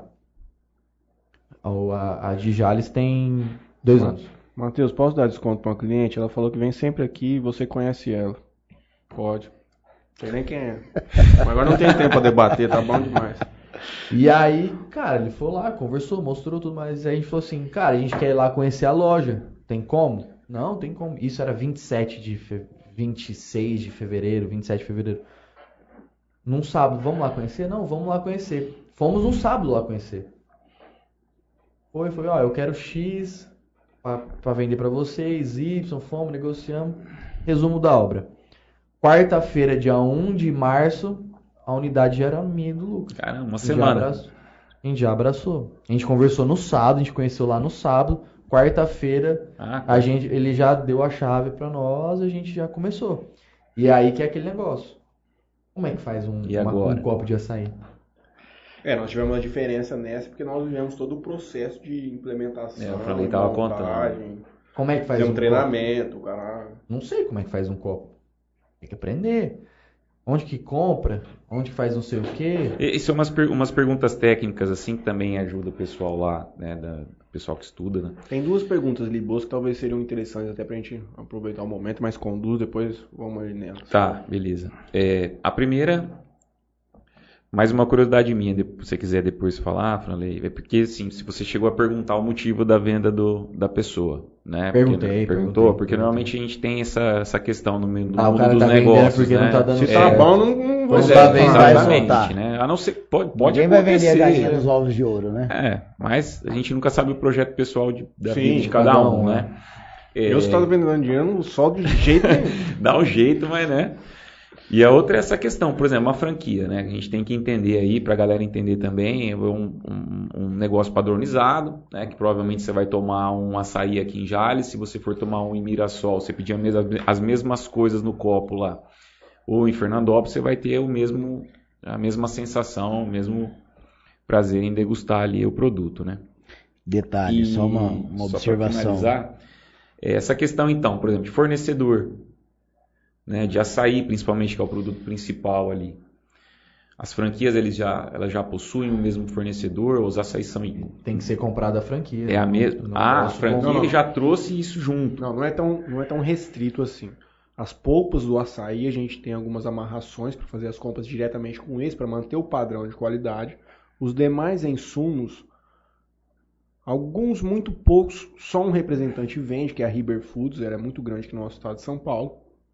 E todos os demais, se eu conseguir encontrar preço melhor do que aquele que ele me sugeriu, de representante, eu posso sair da linha e buscar preços melhores. Aí o Existem- pistache tem que É, existem deles, algumas né? outras Também. coisinhas menores, mas na grande maioria do ponto é o açaí é padrão, é o mesmo que é vendido para todo mundo. Certo, Mas tem muita coisa que eu consigo brigar em preço. entendi. É uma franquia muito amigável pro franqueado nesse sentido. Eu tenho uma liberdade muito grande de conseguir explorar minhas opções.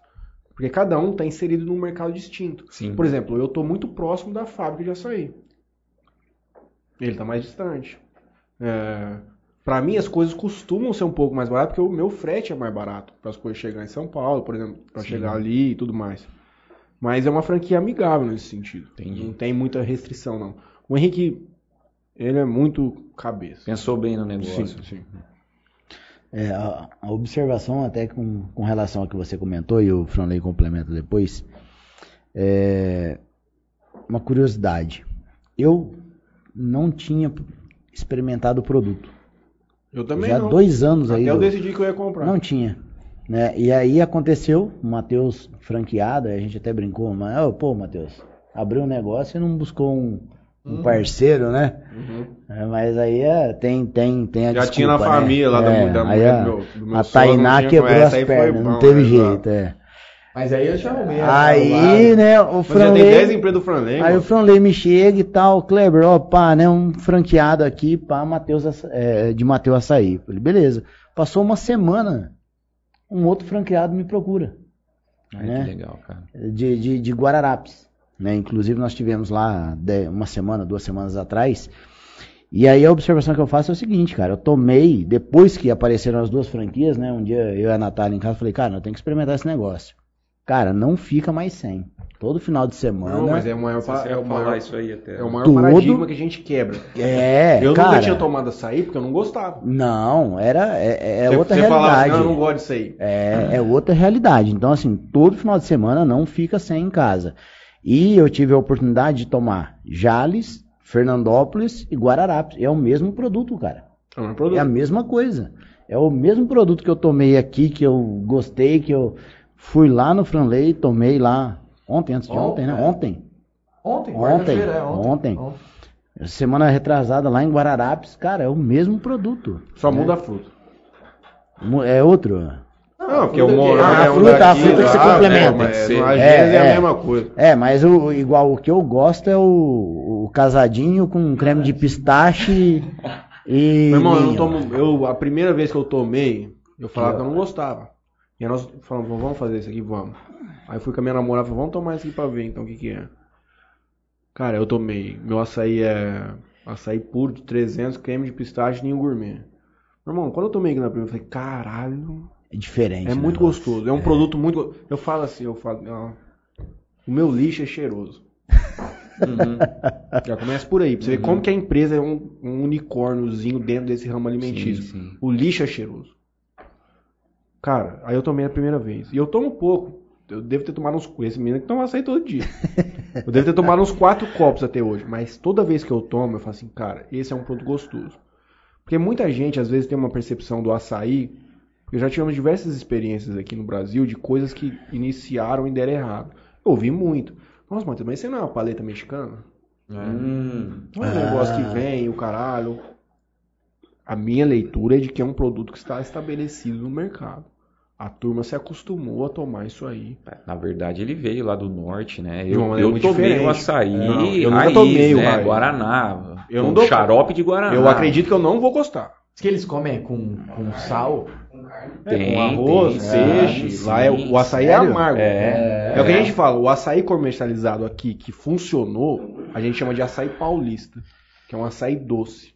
Ele começou, Matheus, para vir aqui para São Paulo, nas barrinhas de cereais. Lembra? Não sei se ainda tem, acho que tem aquele trio. Que é Tem, aquela barrinha que tem. tem morango, Tem. granola, blá blá blá. Tinha com açaí.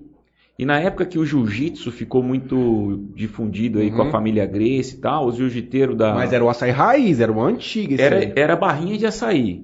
Então tinha ali granola e tal. Tanto que ele chegou com essa pegada, granola aqui para São Paulo. Mas quando você toma o açaí nesse estilo mais ou menos, né? O açaí doce, é, raiz do norte, é xarope de Guaraná, é, que é forte pra caramba.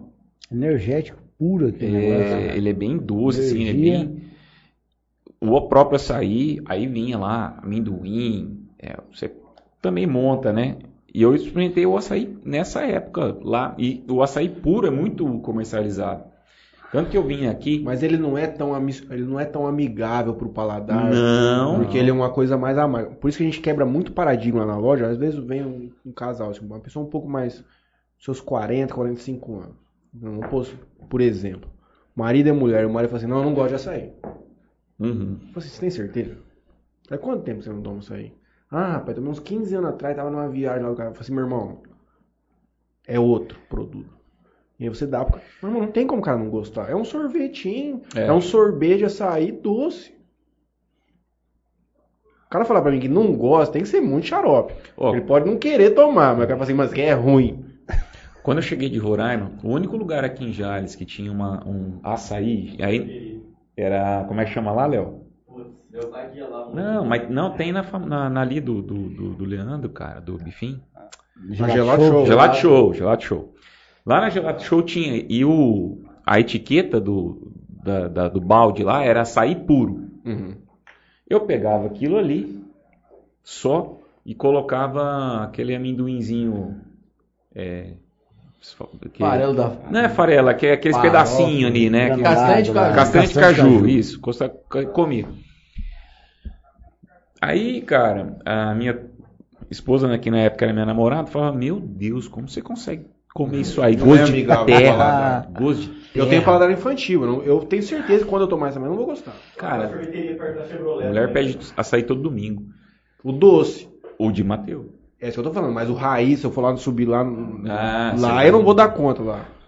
Ah, Lá na, Claybel, Léo. Claybel, na não Ver o é? Peso, lá na feira Ver o Peso. Mas é aí que, dentro do, do ramo mesmo da coisa, existem dois universos de açaí dentro do nosso estado de São Paulo que é comercialmente, comercialmente viável hoje. Que é o açaí FET e o açaí FIT. O açaí FIT é uma proposta da Oakberry. Que ela te entrega um- o core business dela é um açaí com morango, granola, banana, coisas mais simples. é, Sem os em cremes. tabela nutricional e tudo mais. O nosso açaí ele é um açaí mais fat. Uhum. Muitas vezes o cara não toma nem açaí direito, meu irmão. O cara chucha chocolate naquilo lá. Leite condensado, Quanto mais complemento pistache entra, mais risada eu dou. Claro. É. Entende? Porque a minha, o meu insumo mais caro, não é o mais caro, mas um pelo outro, se o cara enfia muito insumo que eu tenho margem maior que do açaí, pra mim é melhor.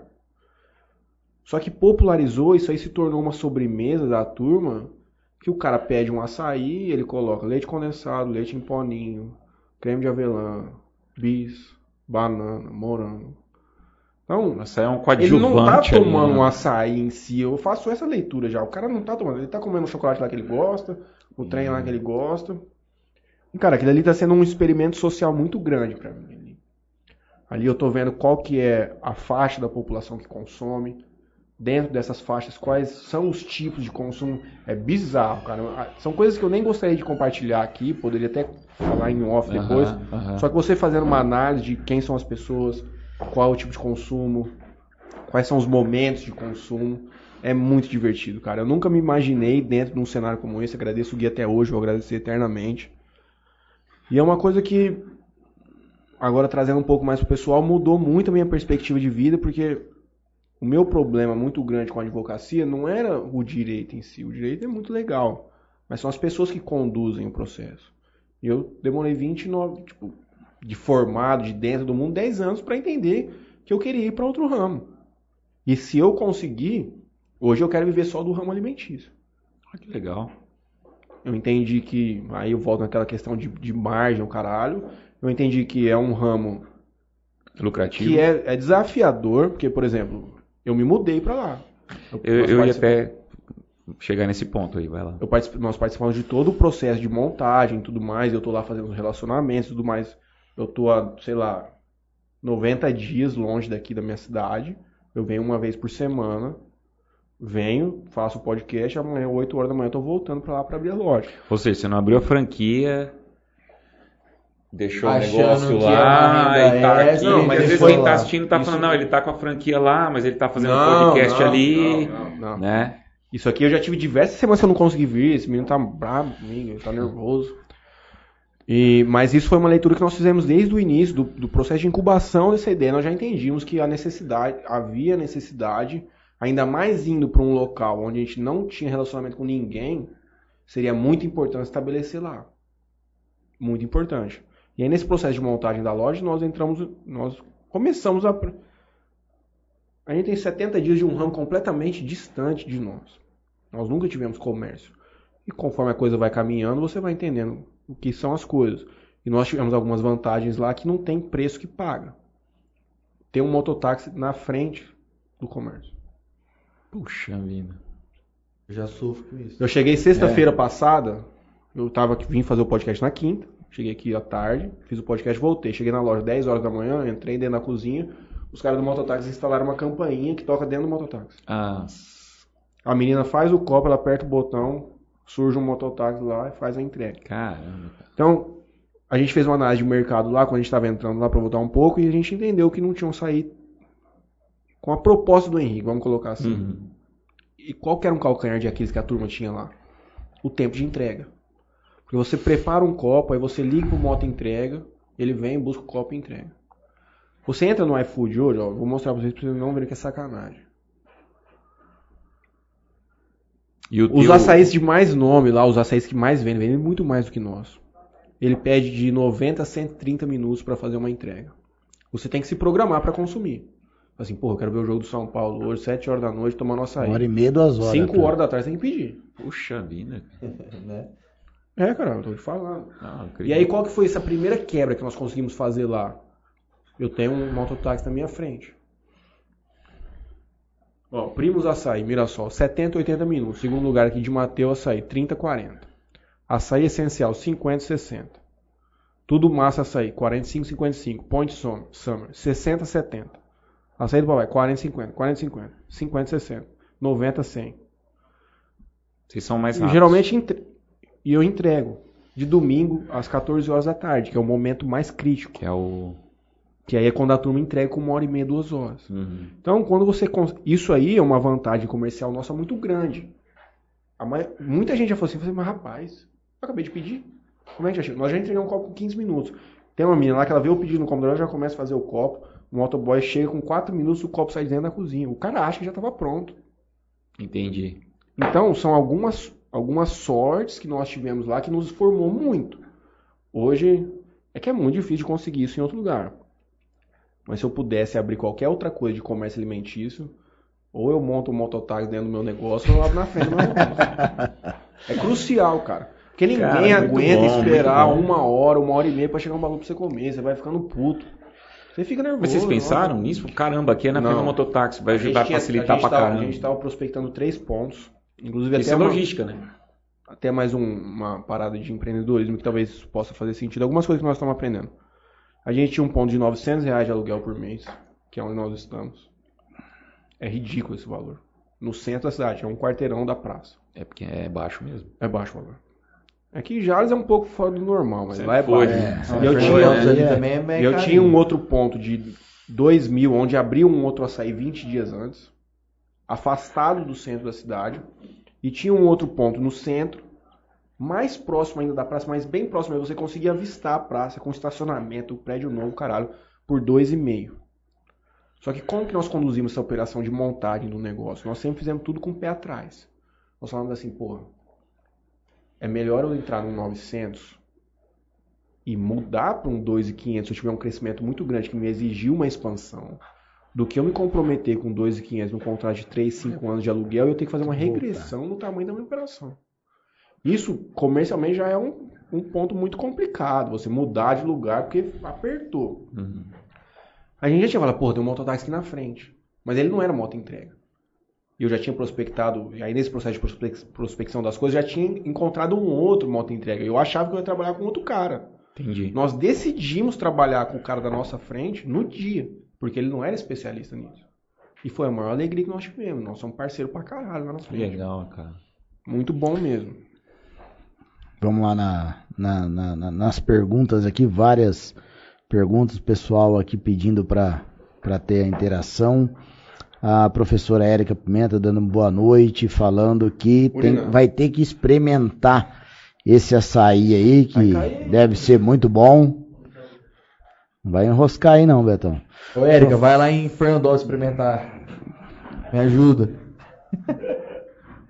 Ah, professor Fábio Roque, abraço Fábio. Ah, como vocês disseram, tiveram de mudar o comportamento em relação às suas atitudes para o pessoal do RH pode dar alguma dica Como que é? para os Perdão, alunos? desculpa. Pergunta dele é, como disseram, tiveram que mudar o comportamento em relação às suas atitudes. Então, para dar uma dica aí pro pessoal de RH. É, eu acho que ele fala essa mudança de comportamento era no, no- no sentido do, do- do pensamento, né? Pensava em alguma, com algumas, alguns pensamentos diferentes das atitudes que tiveram que tomar enquanto empreendedores. Falando de RH, a gente pensa muito em contratação, né? De funcionário e tudo mais. E assim, eu nunca precisei contratar alguém antes de ter um açaí. Nunca precisei chegar numa pessoa e. Ô, Fulano, você faz tal coisa? Como é que é? O que, que você pensa? E tudo mais. E eu tive uma experiência lá que. que não sei se vai ajudar, mas a galera do RH, mas, meu, você tem que pegar um- uma pessoa que tem o tesão de fazer o bagulho. Não tem, não tem como você contratar uma pessoa. Vou dar dois exemplos. Tem o Matheus, que não tem experiência nenhuma, vamos supor. E tem o Kleber, que tem uma certa experiência no, no, no- no ramo, já trabalhou em alguns lugares.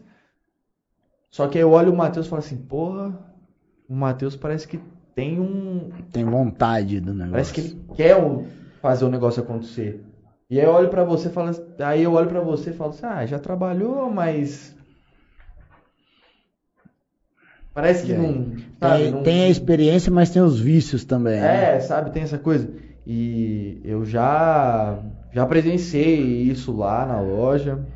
É, eu já vi pessoas que, cara, que realmente veste a camisa da empresa. E tem pessoas que tá lá pra no quinto dia útil receber o salário dela. E se você não ficar lá, fulano, faz isso, ciclano, faz aquilo. Cara, todo mundo que tá lá dentro tem que saber o que tem que fazer. Isso aí tem que estar muito bem alinhadinho antes de você contratar.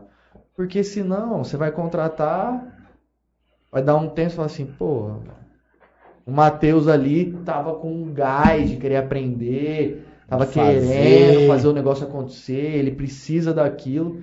E tem o outro lado uma pessoa que só tá lá para receber o salário dela no quinto dia útil. É, é um- esse assunto é um pouco delicado de entrar.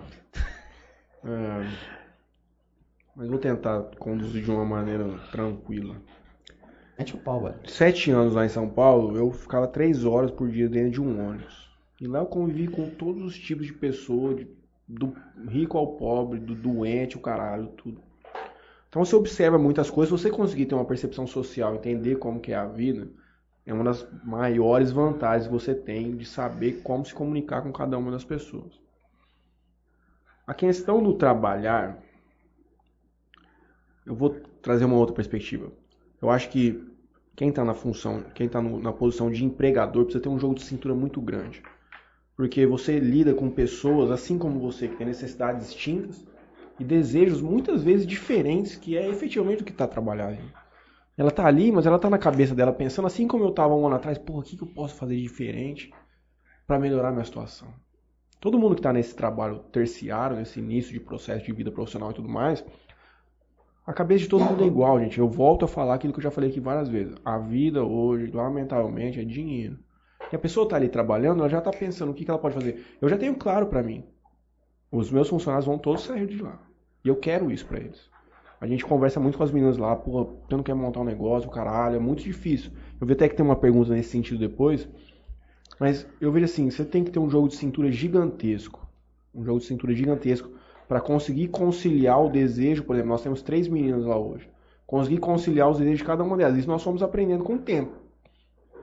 O Gui sobe para lá todo final de semana para ajudar. E a namorada dele também, e a minha também vai para lá. O que, que nós fizemos a partir do segundo mês? Eu falo que igual nós não tem ninguém. As pessoas têm quatro, nós trabalhamos no turno de todos os dias. Então ela tem uma folga na semana, sendo um domingo por mês. Como que nós conduzimos lá? A gente pega um, tem três meninas. Começa o mês, a gente perguntou para elas no mês passado e nesse. A gente quer dar um final de semana de folga para vocês. Eu desafio alguém aqui que tem comércio alimentício falar que faz isso. Mas o porquê que a gente consegue fazer isso por enquanto? Porque nós estamos nos dedicando a viver. Então a gente trabalha e hoje a gente consegue dar uma folga para funcionar porque nós estamos lá. Tá lá. Então, eu tô aqui há 90 dias vindo uma vez de quinta-feira aqui pra Jales. Fora isso, vim num sábado, que foi o meu aniversário pra passar com a minha mãe. São 90 dias dentro da loja, abrindo e fechando todo dia. Então a gente trabalha os finais de semana e oportunizamos para cada uma das funcionárias, elas escolhem qual é o final de semana do mês que elas querem folgar, né? Os sábados e domingos. Porque é uma rotina muito exaustiva. Você trabalhar todos os dias na semana com folgas aleatórias. Às vezes você folga na segunda, folga na terça. Uma menina solteira, a gente busca sempre dar folga para ela na sexta. A outra que é casada, a gente pergunta, a gente costuma dar folga para ela na segunda, porque o domingo é o dia que ela mais trabalha, então ela descansa e fica com o marido. E aí inventamos essa parada do final de semana, mas ainda assim é pouco. É pouco, cara. Você. E é, das duas às dez e meia, cara, é tempo trabalhando. Então, porque às vezes a Nossa. pessoa fala assim, é uma faca de duas pontas, esse, esse ramo alimentício, você trabalhar de, de tarde até a noite. Fala assim, porra, não é bom, cara, porque ela tem amanhã, ela pode conduzir outras coisas, ela tem, tem uma vida de comércio durante a manhã. Só que, gente, a gente que trabalha das duas, eu saio 11 e meia da loja, mais ou menos, até encerrar mesmo, fechar o caixa, eu não acordei uma e meia da tarde. É, exatamente. Eu acordei Esse é o 8 ponto. horas da manhã, eu tô rodando, mesmo que eu não tô fazendo nada lá na hora, mas eu tô tá rodando. Meu irmão, até meia-noite eu vou dormir duas horas da manhã.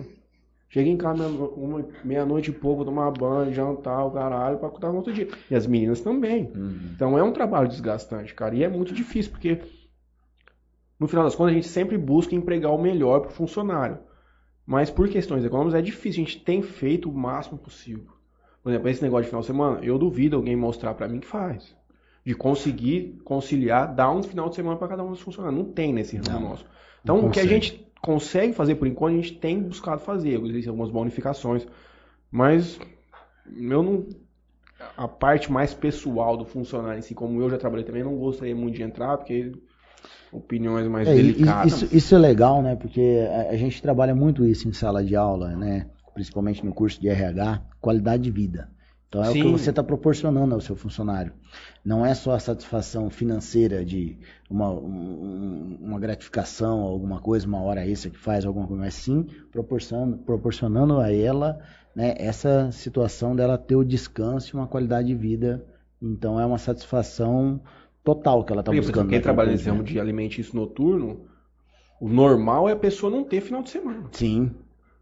Não tem. Pelo menos eu hoje eu tô conseguindo entregar assim, começou mesmo, começou agora, assim, gente, e aí, vocês já, e eu deixo tudo às escolhas, que dia vocês querem folgar, porque eu tô lá todo dia, pra mim não muda nada, que dia vocês querem folgar, ah, eu vou folgar hoje, a outra, que dia, e o final de semana, ah, eu vou folgar tal final de semana, porque eu vou viajar com a minha família e tudo mais, é importantíssimo, cara, é insano, eu trabalhar sábado, Uma- domingo, teus amigos tudo saindo pra beber, e o celular, mês a mês, cara, não é que no mês que vem vai ter, não vai, então é por isso que eu falo, eu já entendi isso. Eu tô num ramo que eu sei que eu- os melhores eu vou perder, isso é fato. É porque é um ramo difícil, não é um ramo que eu tenho uma retenção de funcionário muito grande. E esses são os desafios do negócio. Se fosse tudo muito simples, aí realmente eu só ia mexer com Para dinheiro. Acho que uma coisa também que é é importante, além dos funcionários, que acho que é legal a gente passar para a galera que está ouvindo, é o seguinte: a pessoa que se dispõe, o empresário que se dispõe a, a abrir alguma coisa, especificamente nessa questão do ramo alimentício, é que muitos, às vezes, é, caso aconteceu em Fernandópolis, é achar que você vai abrir uma empresa ou abrir uma franquia para ser um, um rendimento extra para você. Uhum. Ah, eu vou abrir, eu vou gastar 100 pau para abrir uma franquia e a franqueada me dá que eu vou ter uma rentabilidade de 20% ao mês e eu vou contratar os funcionários e vou deixar lá a loja lá e todo final de mês eu tenho 20% do faturamento da loja. Errado. Isso não acontece. Isso, o negócio acontece quando o dono tá lá. Então, assim, se você tem uma profissão, por exemplo, eu tenho a minha, eu vivo ela dia a dia. Um pouco diferente do Matheus, que Eu me abdiquei de tudo. abdicou do, do direito, né? Assim, até faz lá as tuas coisas do direito, mas assim, abdicou. Eu não abdiquei da minha. Eu Aham. faço o que eu tenho que fazer da minha, da minha rotina de cinco anos atrás. Eu ainda continuo. É um extra pra mim? É um extra. Só que as coisas não funcionam se eu não estiver lá dentro. Então, o que eu preciso estar lá todos os dias das duas às, às dez e meia? Só que, cara, você que está disposto a, a ser um empresário nesse ramo, a- e você, e você já, às vezes já tem algum outro tipo de profissão, cara, você vai trabalhar de manhã, tarde e noite. Ah, você vai trabalhar lá das duas às onze, você quer estar lá todo dia na operação. Pô, não, eu e o Lucas, a gente tá. A gente vai entrar no terceiro mês de, de, de operação em Fernandópolis. A gente vai ter o nosso primeiro final de semana de folga agora. Nesse final de semana. Porque antes disso, sábado, domingo, sexta, quinta, quarta, terça. Eu tô a 90 dias. A gente tava lá. Se Inclusive- eu não tô, ele tá. Inclusive no domingo fomos lá em Fernandópolis no, levar Yasmin no cinema lá e passei lá pra ver onde que era o endereço que eu ia lá visitar ele. Tava os dois lá. A gente tá lá. A gente Domingo tem que o tá lá. e o Lucas A gente lá. tem que estar lá. Então, assim, às vezes o cara acha que, ah, vou comprar uma franquia e eu vou só ganhar lá no final. Não, Dá pra ser assim. dá. Desde Você que os diminui a sua pros- margem. É, você precisa e- de pessoas que você precisa pagar mais pra cumprir a função. A sua Não função. adianta você imaginar que você vai fazer um pagamento de um salário mínimo para uma pessoa administrar todo o seu investimento. fazer o que você tem que fazer Vai. pagando pouco. Isso aí não Você existe. paga 6 mil, 7 mil, mas o cara vai tocar nada. Aí tua marca era 20, você traz pra 13. Uhum. Tá bom. Diminui. Então, assim, Depende da escolha que você quer fazer. Talvez Tem- se você tem vários negócios. é, né? tem o lado bom de você ter uma franquia com uma margem boa, e os caras. Tem, tem lado bom. Só, cara, também tem o lado ruim. Você vai ter que ralar também. As coisas não é. Você vai ter que levantar da tua cama, você vai ter que abdicar às vezes de final de semana. Vai acontecer às vezes de um funcionário passar mal e você vai ter que ir lá. Cara, as coisas só dependem de você. Se você não colocar isso na tua cabeça, irmão, as coisas não vão, não vão para frente. Só depende de você. Mas muito legal, vocês pode, pode ver. Vamos lá, É, um- só comentário que é muito legal vocês colocarem esse lado do empresário, né? Principalmente aqui a questão, as duas questões, né? A questão que o Matheus levantou de tentar fazer o melhor, porque é, a gente vê bastante, principalmente com os nossos alunos, né? É, e boa parte deles são funcionários, então eles não têm essa visão que muitas vezes o cara, né, ou o próprio empresário, ele não consegue é, prover tudo aquilo que a pessoa, né, que o, o trabalhador, o colaborador, ele espera. né? Então a gente vê, por exemplo, a dificuldade de dar alguma coisa diferente. Pô, vamos dar um final de semana para cada um. Aqui a questão do, do, do empresário trabalha muitas vezes- às vezes muito, muito mais do que o próprio funcionário, né? É, eu lembro vocês contando, eu lembro muito da pizzaria, que funcionava só no período noturno, né? Começava às 7 horas da noite, eu trabalhava praticamente o dia inteiro para pizzaria, porque tem muita coisa ali que é, é bastante perecível. Então, assim, é, é legal ver esse, esse lado, né? Para eles Na verdade, entenderem é- como é que funciona. Eu acho que esse é o X, cara, para você conseguir construir uma empresa saudável, você precisa ter um ambiente minimamente aceitável pelas pessoas que estão lá trabalhando, não para você. Sim. Só que para isso, por exemplo, nós temos dois meses de empresa. Eu não sei como vai ser o terceiro mês, eu não sei como vai ser o quarto mês. Eu pretendo, quando essa empresa estiver estabelecida, de ter muito mais benefício. Só que eu não consigo entregar agora. Existe caixa, mas não existe garantia de caixa. Quando eu tiver estabelecido, eu vou entender o que eu posso fazer. Eu ainda não entendo o que eu posso fazer, até onde eu posso chegar. Mas para mim, isso é um pilar de maneira de como eu pretendo conduzir. Porque para eu conseguir entregar um produto bom, eu preciso que as pessoas que estejam conduzindo a operação estejam minimamente satisfeitas. Sim. Fora que você diminui margem de erro. Da, Tudo, do funcionário estar lá tudo, e, e não tá satisfeito de estar lá, algo do tipo, e tá com pressão, algo, do- algo relacionado a isso, e errar copo, e aí isso ter que sair do bolso dela, e aí ela já vai ficar mais, mais Sim, nervosa sim, ainda. sim. E aí você começa a criar um ambiente que não é saudável para quem tá ali dentro. Isso é uma É. outra coisa que não. Bom, deixa pra lá. Eu peguei um cenário em Fernandópolis, aonde as meninas trabalhavam numa, num- num- numa carga altíssima de produção. Elas eram em menos pessoas e a produção delas era igual todos os dias. Então, assim, dá um Muita exemplo. pressão. É, segunda, terça e quarta, alguma delas tinha que folgar. E elas eram em três. Então, ou seja, segunda, terça e quarta tinha duas funcionárias. Ou seja, era uma funcionária para fazer copa, uma funcionária para ficar lá na frente. Como é que você consegue, como é que você coloca 40, 50 pedidos num dia para uma pessoa ficar no balcão e uma pessoa Não ficar dá. fazendo copo? Não. Isso não dá certo. Uhum. E aí, ó, é, e aí é patrão às vezes aqui, ó.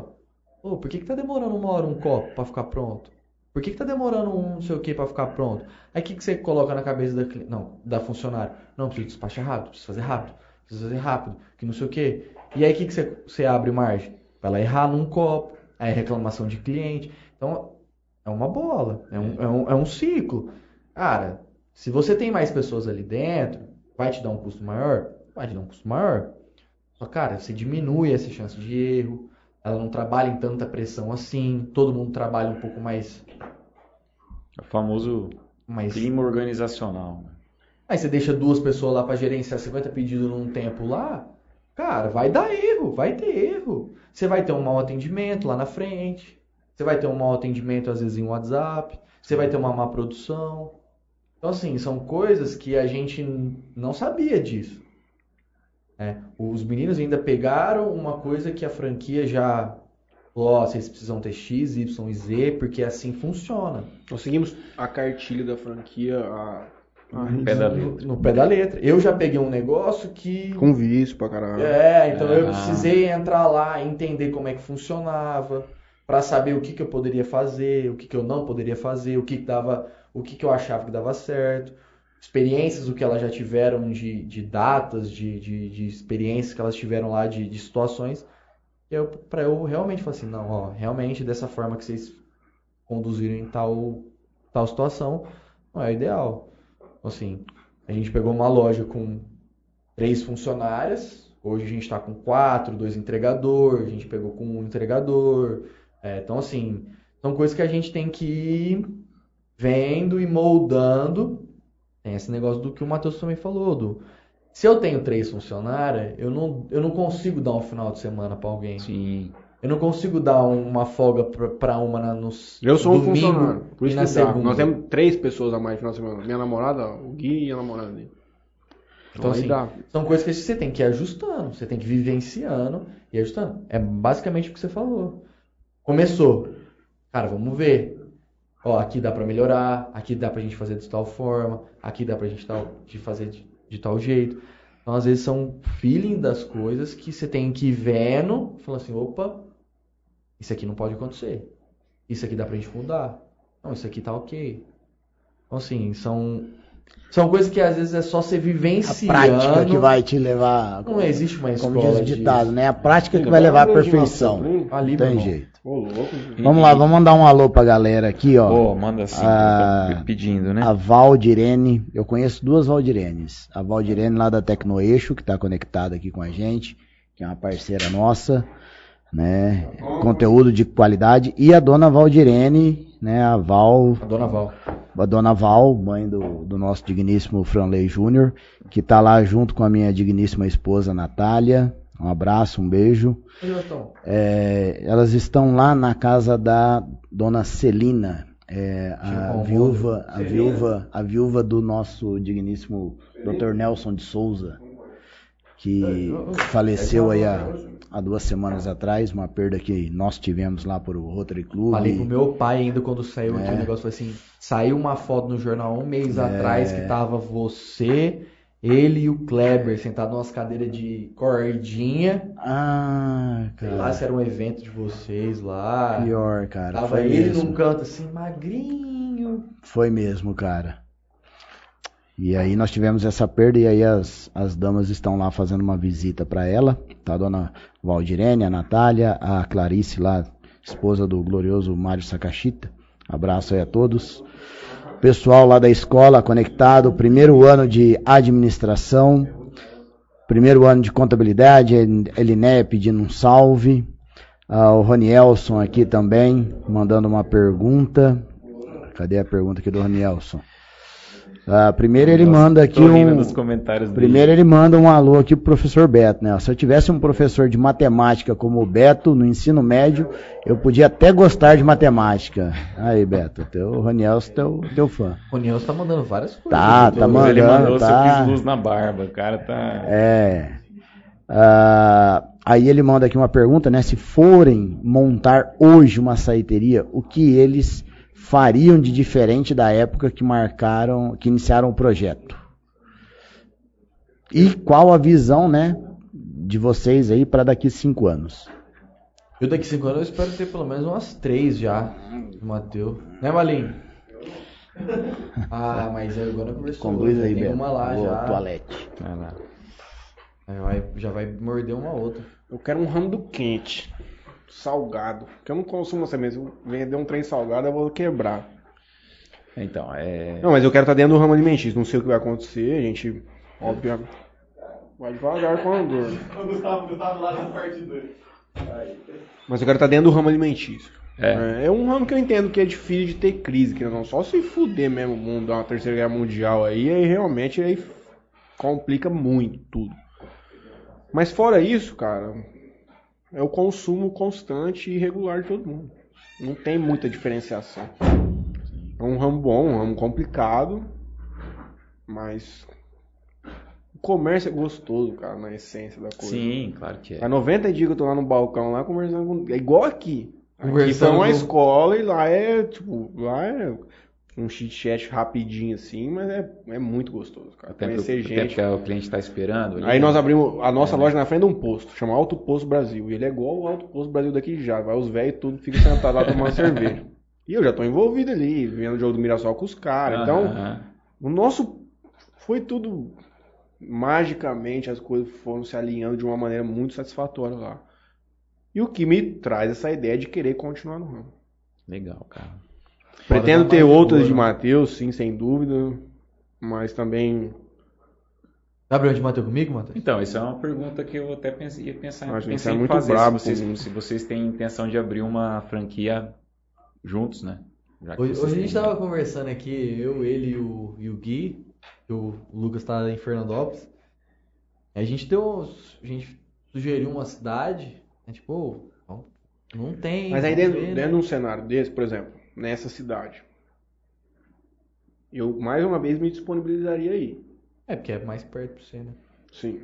Mas eu acredito que, por exemplo, se for para juntar essas duas sociedades e conduzir juntos, já seria nesse outro cenário de diminuição de margem e de entregar para terceiro conduzir. É, porque Porque é do jeito que você está conduzindo é hoje, você não conseguiria mais. Sim, mas, que, mas é, é o que eu falo. Eu até o final do ano, eu até novembro, outubro, eu vou ter um final de semana fora da loja.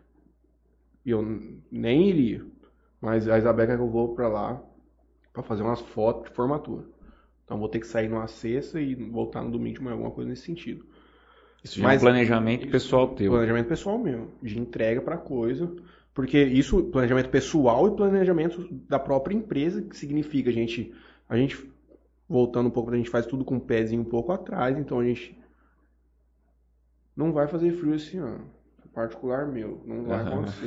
Mas se acontecer, eu vou ter uma redução no meu faturamento. Isso é sazonal do ramo. Já sabemos disso. Sim. Então, ok, vamos passar por esse período. Agosto começa a engrenar de novo.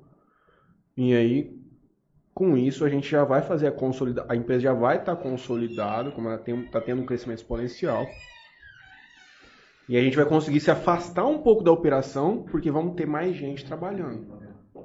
Eu não consigo, eu tô no limite de funcionário lá. Eu sou um funcionário da empresa. Sim. Eu tô lá todo dia abrindo e fechando a loja e cobrindo folga de outro funcionário. Porque se eu não tô lá durante a folga de uma, só tem duas. E se uma sair para jantar, só tem uma na loja. E a minha demanda já tá alta durante todo o dia, ela não consegue conduzir. Só que no final do ano a gente já vai conduzir para outras contratações para conseguir nos afastarmos, já pensando num próximo passo, num eventual próximo passo. É. tudo são todas projeções de dois, três e cinco anos de coisa que a gente pretende dentro desse cenário. Dentro desse ramo. É que meu sócio é muito diversificado, já com 27 anos. Ele tem dinheiro em tudo quanto é tipo de coisa que você imaginar. Mas dentro desse ramo de abrir essas empresas, são essas projeções para cinco anos. É, que, é aquilo que eu falo. É um desafio, você tem que encontrar a oportunidade, que volta naquela questão de encontrar uma cidade economicamente ativa, que não tem um produto Sim, estabelecido. sim. Porque nada dá tão lucro, tanto lucro quanto isso. Boa. Nada dá tanto lucro quanto 30% ao mês de um faturamento. Boa. É difícil você encontrar. A margem maior que é só tecnologia. Tem uma pergunta da, tem uma, uma pergunta do pessoal aqui é, que eu tinha visto aqui da Selma. Boa noite, meninos. Que conselho vocês dois dariam para esses jovens que desejam ser um empreendedor e não têm a oportunidade que vocês tiveram e que hoje vocês dois estão bem sucedidos? Não tem hipocrisia nenhuma no que eu vou falar, só tem um caminho, é estudar. É estudar, construir um projeto enquanto estuda e trabalha para conseguir realizar futuramente. Eu tive muita sorte. cara.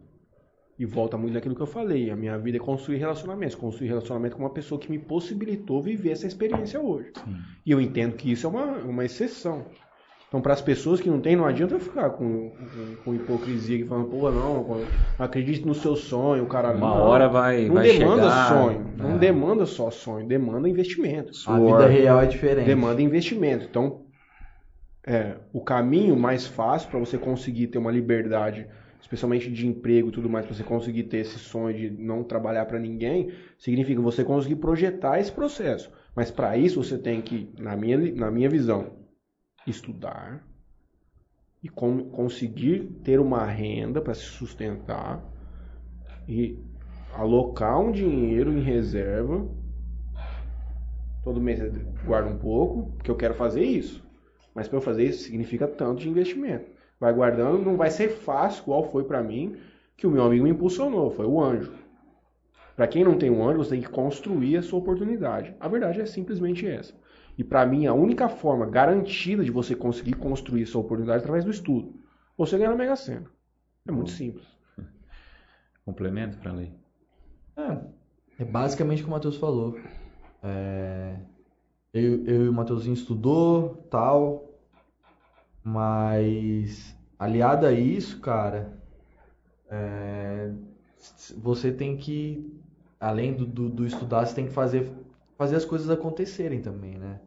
É, eu conheci algumas pessoas que, pô, estudaram, é, são, são pessoas que são muito, muito inteligentes, Só que tem pessoas que são inteligentes, mas não sabem alocar a sua É inteligência. diferente do esperto do Verdade. inteligente. É. Isso é muito, cara, muito É, verdade. Então você pega um cara que é muito bom no que. No, de ele é muito inteligente, só que ele não sabe aproveitar as oportunidades. Ele não tem. direciona talvez a É. inteligência dele, né? E aí você pega um cara que às vezes não é tão estudado e fala assim, é esperto. opa, É, isso aqui eu. né? o olho dele tá sempre aberto. É, então assim, é, aliado a isso a questão do estudar, cara, porra, eu, eu acredito que a questão da oportunidade, então, por exemplo, o Matheus abraçou a oportunidade que, que passou na porta dele, veio o Gui, pô, você quer? Ele poderia simplesmente falar assim, ah, pô, Mas daí é a vida.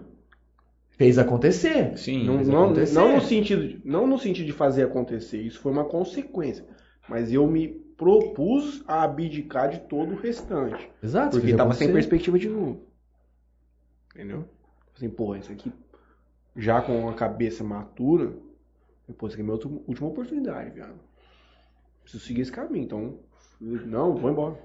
Não tem problema nenhum. Aqui vivi uma vida tranquila. Só para esclarecer um ponto, o estudar que eu menciono é um estudar diferente do estudar clássico que estão acostumados minha avó e minha mãe. O estudar hoje não significa fazer um curso de graduação, muito menos um curso técnico, eventualmente. O estudar hoje, com essa ferramenta aqui, se você for. Eu acho que o esperto tem mais facilidade que o inteligente no mundo atual que a gente vive. Porque ele consegue entender a oportunidade e ele se aplica naquilo ali. Ele pode ter mais dificuldade para aprender, mas ele vai aprender. Só que ele consegue visualizar quais são os caminhos de uma maneira mais fácil. Então, o estudar hoje pode ser o cara mexer com rede social, o cara mexer com tráfego pago, ele faz um curso no YouTube aí de graça, o caralho. Ele não precisa ter algum tipo de formação, isso sem qualquer desmerecimento aí, até você sabe do que eu tô falando. Sim, sim. Os canais de ensino hoje que nós temos para ganhar dinheiro não necessariamente estão atrelados a, a- a formações profissionais técnicas clássicas como a gente conhece. O que eu queria dizer com isso é que o cara tem que ter um projeto. Se ele quer empreender com alguma coisa, ele tem que ter um projeto em primeiro lugar. Mas para ele conseguir esse projeto, ele precisa conseguir rentabilizar de alguma forma para realizar isso. Sim. É bem difícil. Mas- Boa. É o que a gente fala, né? É, o cara que é esperto, a gente, a gente identifica, né? Esse, esse perfil no, no jovem, no adolescente hoje. Ele vai na escola não é atrás de- do, do- do conhecimento, mas é para tirar as dúvidas. Sim. Muitas vezes ele, a gente está mencionando alguma situação de aula e tal, e ele faz aquilo que a gente estava falando antes. Ele vai ali, colhe um pouco de informação, pega a ferramenta em casa, vai, e ele chega na aula e fica questionando a gente, tal, indagando a gente. Isso é legal, né? Isso é, É. muito gostoso quando a gente pega alunos nesse desse, desse Professor jeito. Kleber o que move o mundo são as perguntas e não as respostas. É, é isso, isso é muito gostoso, isso é muito legal. E uma outra coisa também que, que é interessante que você mencionou, e vale a gente frisar, e estávamos falando aqui em off antes de começar, é a percepção que você tem de situações em épocas diferentes. Sim.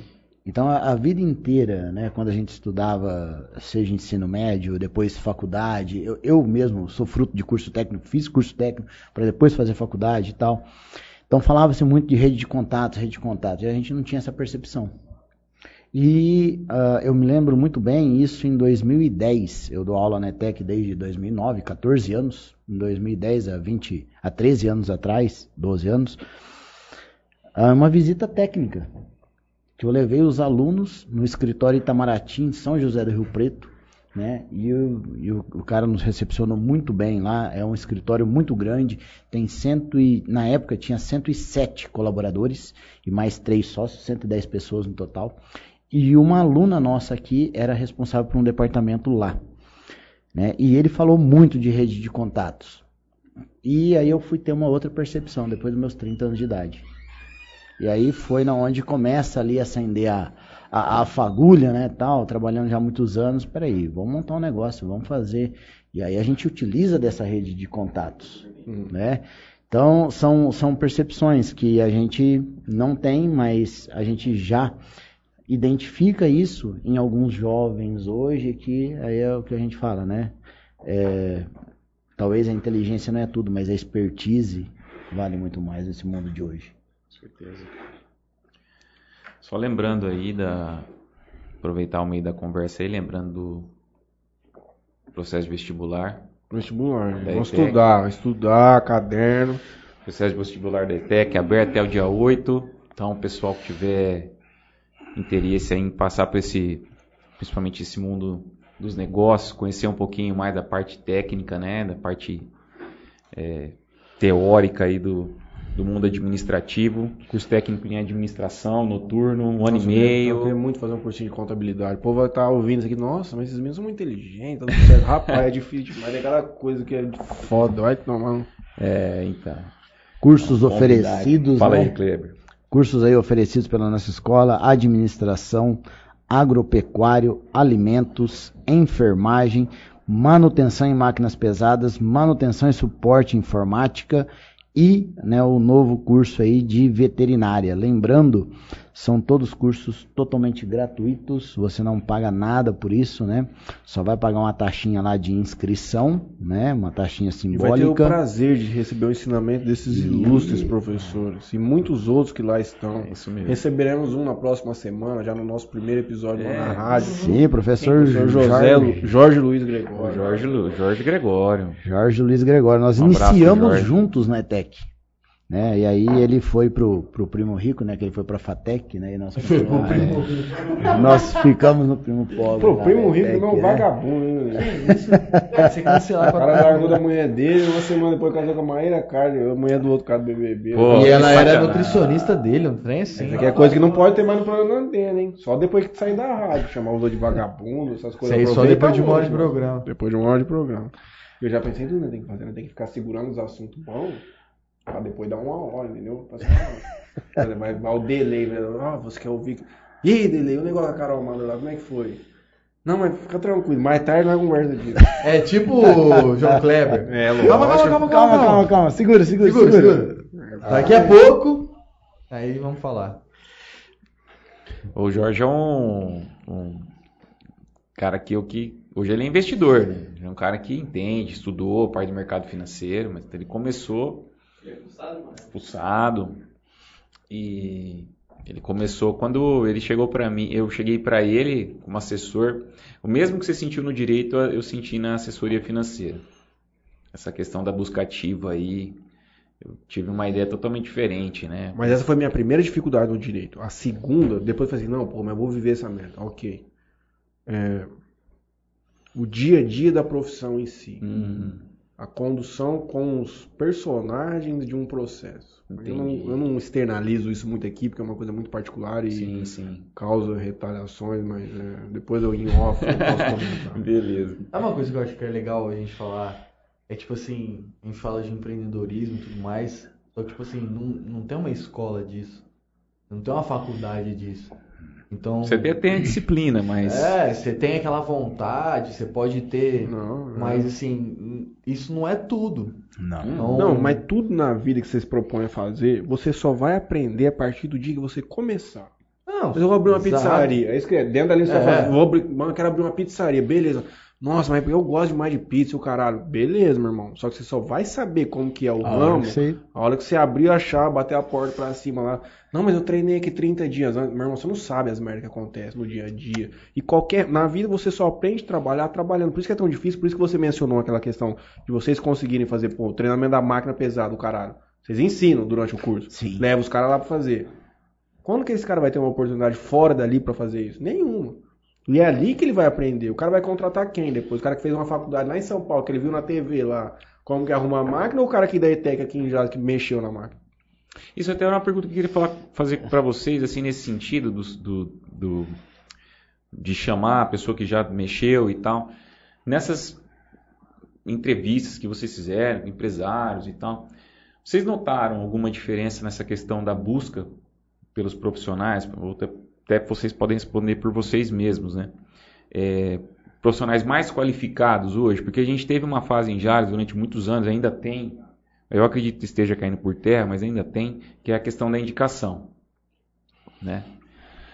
Mas vocês acham que o empresariado hoje de Jales, região, eles estão buscando pessoas mais qualificadas do mercado de trabalho? Eu tenho duas visões desse negócio, inclusive estava conversando com uma menina que faz o Nesp lá, engenharia de, de alimentos lá em Rio Preto, que faz freelance com a gente. Aqui em Jales pode ser que ele esteja buscando agora uma coisa um pouco mais técnica.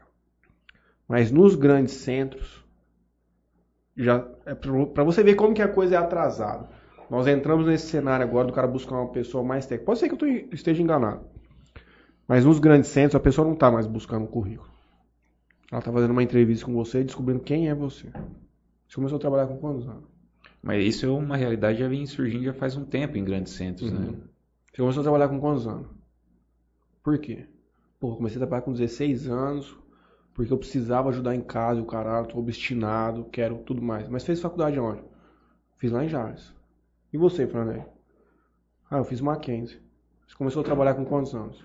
Não, tô buscando minha primeira oportunidade. Hoje, pelo menos a leitura que eu, que eu, o que eu tenho acompanhado, a turma costuma tender pro cara que já tá lá atrás, que teve muito mais dificuldade, porque ele é um cara que vai entregar mais. Esse aqui nunca trabalhou. O currículo dele é muito melhor, fez curso nos Estados Unidos, o caralho e tudo mais. Mas o outro já tá trabalhando desde os 16 anos. Então a obstinação que ele tem dentro do negócio é muito maior daquele que só tem um currículo muito mais qualificado.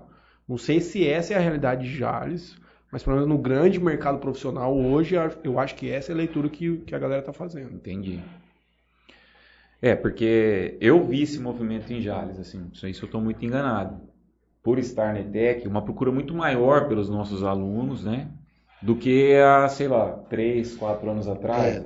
É, o, o- o que a gente identifica Pode ser que hoje, seja um movimento em atraso mesmo, né? Sim, com relação a isso que eu tô falando. É, É, o que a gente identifica hoje, né, no, no- no perfil do, do empregador em Jales, ele quer sim, né, uma, uma pessoa com experiência, mas, sei lá, de meia dúzia de colaboradores que ele tem, ele quer um com experiência e outro novo para ele poder moldar, Forma, né, formar aquele profissional, moldar ele da maneira que ele quer para o negócio dele. Porque pode ser que esse que tem experiência, vivência em outro lugar, ele venha com a experiência, mas vem também com os vícios, Sim. né? Então, o, o jovem hoje ele está sendo muito solicitado junto ao mercado por conta disso. É, isso a gente eu vivencio isso um pouco dentro da advocacia lá no escritório, já um pouco mais avançado. Então participava do processo de contratação de estagiários lá. E a gente também dentro dessa mesma linha. A gente preferia jovens virgens dentro do mercado profissional, porque cada empresa tem uma forma muito particular de conduzir o dia a dia da operação. E eu preferiria ensinar uma pessoa da maneira como eu faço, do que ter que mudar os trejeitos que ela trazia de outros lugares. Isso é natural. Aqui em Jales, eu acho que. Acho que em todo lugar é assim, não tem muito como a gente imaginar, porque você mudar vício ruim de uma pessoa é muito complicado. Ela quer fazer aquilo lá. não Do jeito negócio, dela, Eu acho que É. vai muito de momento. Mas nós tivemos um momento, é, então, eu Tivemos também um acho, momento. Porque Tipo, nós eu- tivemos um momento que o empresariado aqui em Jales buscava, ah, mas você tem experiência? Eu lembro que os meus alunos me, me- me questionavam muito isso, falavam, professor, é, eu estou tentando, estou levando currículo, estou fazendo não sei o quê, mas o pessoal está falando, ah, você Mas para qual tipo de cargo nós estamos falando? Só para ter uma ideia um pouco mais próxima. Principalmente geral, na parte comercial, né? Principalmente na parte comercial, assim, que eu acho que é onde o pessoal mais ingressa na área, na, na vida É. profissional. Que na verdade é o grande é. ramo de trabalho que nós temos aqui. É, né? o forte nosso, né? O comércio é. nosso é. Eu acho que, tipo assim, acho que vai muito da- do momento que a empresa tá vivendo ali, da, daquela busca. Eu, eu já tive experiência de eu estar procurando um- uma pessoa para me ajudar. Eu tô procurando para me ajudar, não é uma necessidade real naquela, naquele momento. Então, se é uma pessoa para me ajudar, eu posso contratar uma pessoa que não tem tanta experiência para eu poder moldar e essa pessoa virar ser um colaborador meu. Só que eu já passei por momentos que, tipo assim, não, eu preciso realmente contratar uma pessoa que, por mais que ela tenha vícios, ela vai resolver o meu problema ali. O vício depois a gente tenta corrigir. Eu não posso contratar uma pessoa agora para eu poder treinar, sendo que eu preciso de um, eu preciso de uma resposta rápida. Acho que vai muito de momento de empresa. É por isso que você perguntou, né? Porque também depende do cargo, né? Por exemplo, É. se você for Se você perguntar partir para para mim, outro, pra você vai falar, vender- não, eu vou entregar a franquia para um cara. Você não vai contratar um cara sem experiência. se É, você perguntar para é. mim, representante comercial, eu não quero nem ver currículo. O currículo significa só onde você trabalhou. Tá bom.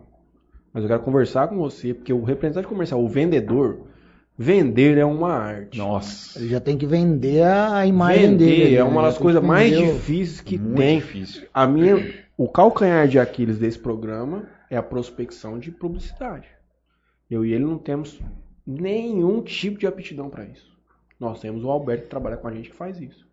Para eu oferecer uma publicidade para ele é uma dificuldade muito grande. Vender é uma arte para pouco, cara. Você pegar um produto na mão, você conseguir articular com uma pessoa, oferecer aquilo lá, seria um caso onde eu não olharia currículo. Eu preciso conversar com o cara, Ah. vende alguma coisa para mim. Tem um cara que vende essa cara. Vende essa caneta aqui. né? É coisa de clichê pra caralho, mas é, é simples demais. Cara, tem que ser um Silvio Santos da vida aí. Tem mais perguntas aí? Beto? Vamos ver o que Você tá na mão de você, gente. Eu tô aqui É, tá Tô tomando esperando. aqui uma aguinha. Kleber Oliveira, professor tá lá junto com os alunos. O Jorge tá oi presente. aqui. Jorge. Aqui até que você tem a oportunidade É. de desenvolver modelo de negócio, plano financeiro, mercadológico e operacional. Grande professor Oliveira lá. Nós temos dois Kleber lá, o Herrera e o Oliveira. O careca e o cabeludo. Barbou. É, nossa, tá nos comentários que eu tô me segurando pra dar risada. Gel do cabelo, Gel do agora, gel. CVC. É, eu não tô entrevistando, então eu não posso nem zoar. mano. Pelo amor de Deus. Jorge, eita, só tem fera hoje. Ó o Jorge lá. Abraço, pega Jorge. uma água sabor aqui pra mim lá. Ah, Gabriel, e aí estamos aí nós, Ronielson de novo. Quem que tá mandando esse? Esse Jorge é corneta. Vamos ver que história o Jorge vai ter pra contar pra gente quarta-feira. Pode, você viu a maior resenha da história da, da Souza. Vamos ver. Carecas são os melhores. Depois, quando ele estiver aí, nós vamos, eu vou tentar interagir a semana que vem lá, vou lembrar, mas fala pra ele, já adianto, fala pra ele contar a história lá do, do esquema em Rio Preto. Do esquema? É, não é nada. Não. Não é nada de duplo sentido, não. É que nós temos um, um curso oferecido pelo Centro Paula Souza, que é um aperfeiçoamento pedagógico. É uma pós-graduação que nós fazemos. E na época, esse curso ele era oferecido de forma presencial. Não tinha online, né? Isso daí foi em 2011. A época da reforma da rodovia aqui, nós chegamos a demorar 3 horas e meia, 4 horas para ir daqui em Rio Preto. E a gente ia todo domingo. Foram, se não me engano, 32 ou 35 sábados. 32 ou 35 sábados para esse durante um ano. Contou, Aquele né? negócio do, da luz lá. Que É, nós, lá, nós ele contou. acabamos lá com, com, com o prédio, a energia do prédio inteiro da FATEC. E tem outras histórias lá também que ele vai, vai lembrar. Sabe, eu acho que uma coisa que, você, acho que é legal a gente falar é, é tipo assim, a gente tá falando de empreendedorismo e tal, mas é, isso na, na, na teoria é muito bonito, né? É muito legal. ah, todo mundo pensa que às vezes isso é para todo, é para todos, todos, todos vão conseguir chegar nu- num- numa história dessa. Mas eu acho que uma mensagem acho que seria legal é a gente falar que assim, hoje se você é funcionário, faça a coisa acontecer. Dá o seu melhor, né? É, é, ofereça um diferencial para sua empresa. Seja um diferencial na sua empresa. Porque a- quem está do outro lado vai reconhecer isso. E se não reconhecerem, procure algum lugar que vá reconhecer o seu diferencial Boa. né? E se você é empreendedor, se você é um empresário, irmão, faça acontecer, porque aquilo depende de você. Se você deixar, às vezes, já ouvi várias histórias de, de pessoas que deixam a empresa na mão dos outros e a empresa acaba não, não rolando, não acontece, o cara fica só olhando de longe e não é assim que funciona, né? Por mais que, que você é o dono, desde que aquilo esteja bem alinhado com o seu propósito, desde que esteja bem alinhado com o passo a passo da sua empresa, ok, pode ficar na mão dos outros. Mas se não, cara, levanta da tua cama e faça o negócio acontecer, porque só depende de você, o negócio é seu. É seu, né? Não espere que o seu funcionário às vezes vai fazer o que você tem que fazer. São coisas, são coisas que você tem que fazer e não o outro. Sim. Se eu não pagar alguém, eu tenho que fazer. Se eu não lançar, se eu não fazer tal coisa, são coisas que eu tenho que fazer. Então acho que isso é, isso é legal, é, isso é legal falar. Se você não é empresário hoje, se você não é empreendedor hoje, você não possa ser, mas se você é funcionário, pô, faça um, tenha um diferencial. Seja um diferencial na sua empresa. E se você é um empresário, se você é um empreendedor, depende de você, meu irmão. Vai ter coisa chata pra fazer, vai ter coisa que você não gosta de fazer. Mas você tem que fazer. Depende de você fazer as coisas acontecerem. Então acho que é isso é legal falar, porque às vezes a gente falando aqui é, de podcast que, que tá acontecendo. Gente, aqui que é só a parte boa, não falei nada Exato. ruim aqui hoje. É, É a franquia que a gente começou, que tá indo muito bem. É a parte boa. Às vezes a galera que tá ouvindo só pensa na parte boa, mas tem a parte ruim. O Matheus folgou quantas vezes? pois é.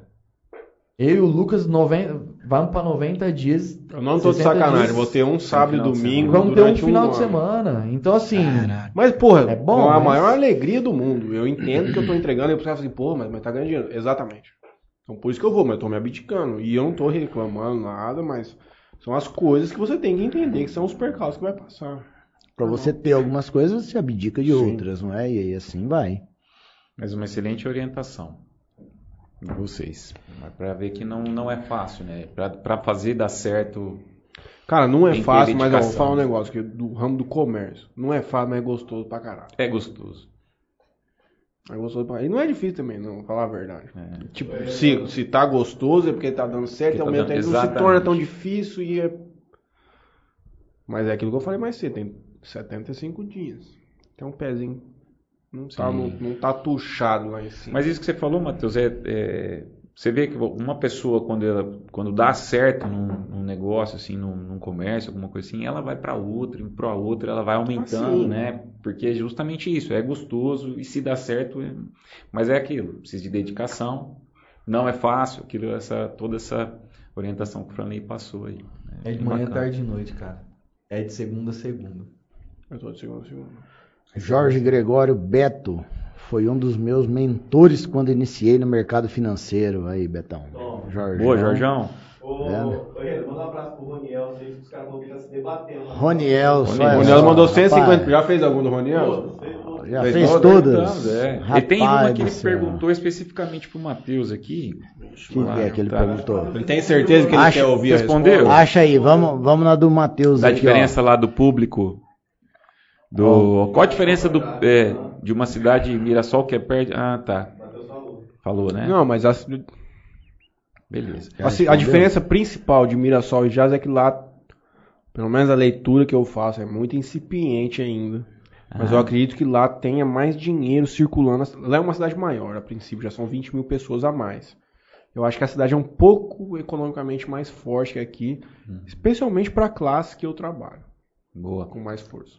Na verdade, ele pergunta o seguinte, ó. Qual é a diferença do público de uma cidade como Mirassol, que é perto de uma, uma cidade grande e desenvolvida como São José do Rio Preto, para uma cidade como Fernandópolis, que é mais próximo ao interior? Não, eu já não consigo fazer essa análise porque para mim é- aqui é Rio Preto é interior. É, também considero. Mirassol é interior, Fernando é muito parecido. As cidades são muito parecidas.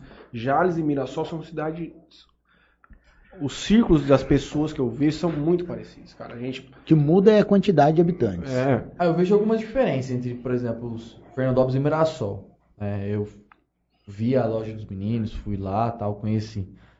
É, eu acho que Fernandópolis é um pouco maior, é, é maior que, que Mirassol ou não? a loja. Não, fala cidade. Cidade? De Não sei. habitante. Eu não sei, cara. Ei, cara. Cara, Fernandópolis tá chegando o quê? Uns 70 mil? É o mesmo tamanho. Mesmo tamanho? Só que eu tenho uma população flutuante maior, porque eu tô conurbado com uma cidade de 500. Então, a diferença que eu vejo é o seguinte: Fernandópolis é uma cidade universitária. Então, assim, tem muita gente que procura preço. Uhum. Então a gente procura preço. É, Mirassol eu, eu vejo que é uma É cidade o contrário. meio dormitório. Então é a galera que tem uma grana, que trabalha em, Rio em Preto. Rio Preto, dorme, que mora em, em Mirassol e tudo mais. Fernandópolis eu já vejo que é uma cidade universitária. Então assim, eu vendo um açaí, um ticket médio de 30 reais, só que tem um cara ali que ele vende um açaí de 500ml com 4 adicional por 16 reais. Então assim, o cara tá buscando preço ou ele tá buscando Qualidade. qualidade? Então é tem, uma, tem uma diferença. Então, assim, é uma coisa que a gente está enfrentando lá, né? Que é, cara, aqui é mais caro? Pode ser mais caro. Só que aqui você tá realmente, igual você falou antes, aqui é Nutella, meu irmão. Aqui o cara, o cara que tá te vendendo a 16 reais, que tá falando pra você que é Nutella, meu irmão, não é Nutella. A conta do cara não fecha. Até, Conta do cara não Inclusive até- tem, até- uma, tem uma tática pra fazer render a Nutella. Tinha um amigo que trabalhou num açaí, que tem a estratégia. Do fundo do meu coração, eu nunca nem ouvi falar dessa merda. Verdade, diz que tem. Eu acredito. Não, mas Você geralmente joga que a- geralmente- mas vai- deve Não, geralmente, qualidade. que a, geralmente que a turma faz já é comprar efetivamente uma- um creme de avelã creme de inferior avelã. e muitos inclusive colocam no balde da Nutella. da Nutella. É, mas, sim, sim. mas até, até pegando um gancho Mas dessa... cara, eu vou falar um negócio pra vocês. A Nutella me dá mais margem do que muito chocolate que o povo acha que é vagabundo. Mas até pegando Pra mim é bom vender Nutella. Que bom. Ó, e o um povo gancho. ama comprar Nutella. Pegando um gancho dessa, de- de- dessa colocação, a gente pega aí lá no começo da década de 2000 ali, cara, era um boom das lojas de 1,99. Então era tudo 99. Só que nós tínhamos lojas de 1,99 com produtos que não tinham qualidades. Uhum. Então hoje você tem lojas a partir, mas você não tem nada lá de 1,99. E detalhe, né? É, ferramentaria. Você ia lá, você pegava uma chave de fendas, primeira parafuso Já- você já- já arrebentava roçava, arrebentava tudo. Aí hoje você vai lá, você tem uma chave Irving lá, que é uma chave de qualidade e tal, mas num preço, né? Então, assim, é, o público a gente identifica, né, que nesse, nesse ramo de atividade busca preço mais qualidade.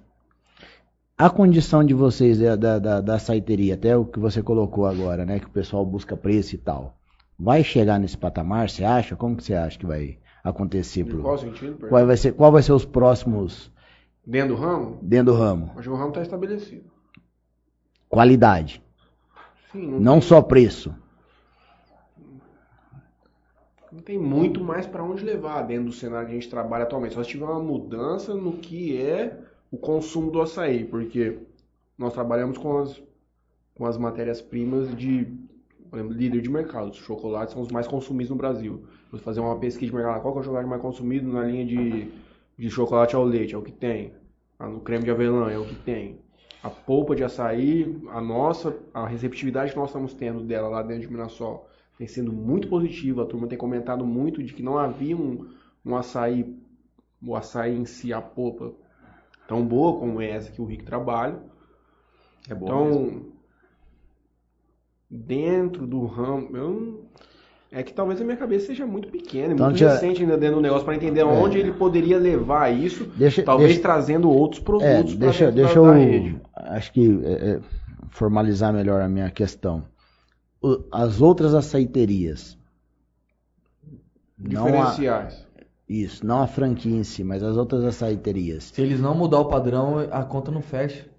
A conta não vai fechar pra esses caras. e vão sumir do mercado aí, porque Eu- o povo vai buscar a qualidade. Uhum. Não. É que a Não. conta do cara não vai fechar. Já fechou todo até agora. Não fecha. Um cara não consegue vender um açaí de 500 ml com 5 adicional, 4, 4 adicional, igual tem em Fernandópolis, que lá tem, por 16 reais. E o cara tá pagar aluguel. quanto- tá aberto há quanto tempo?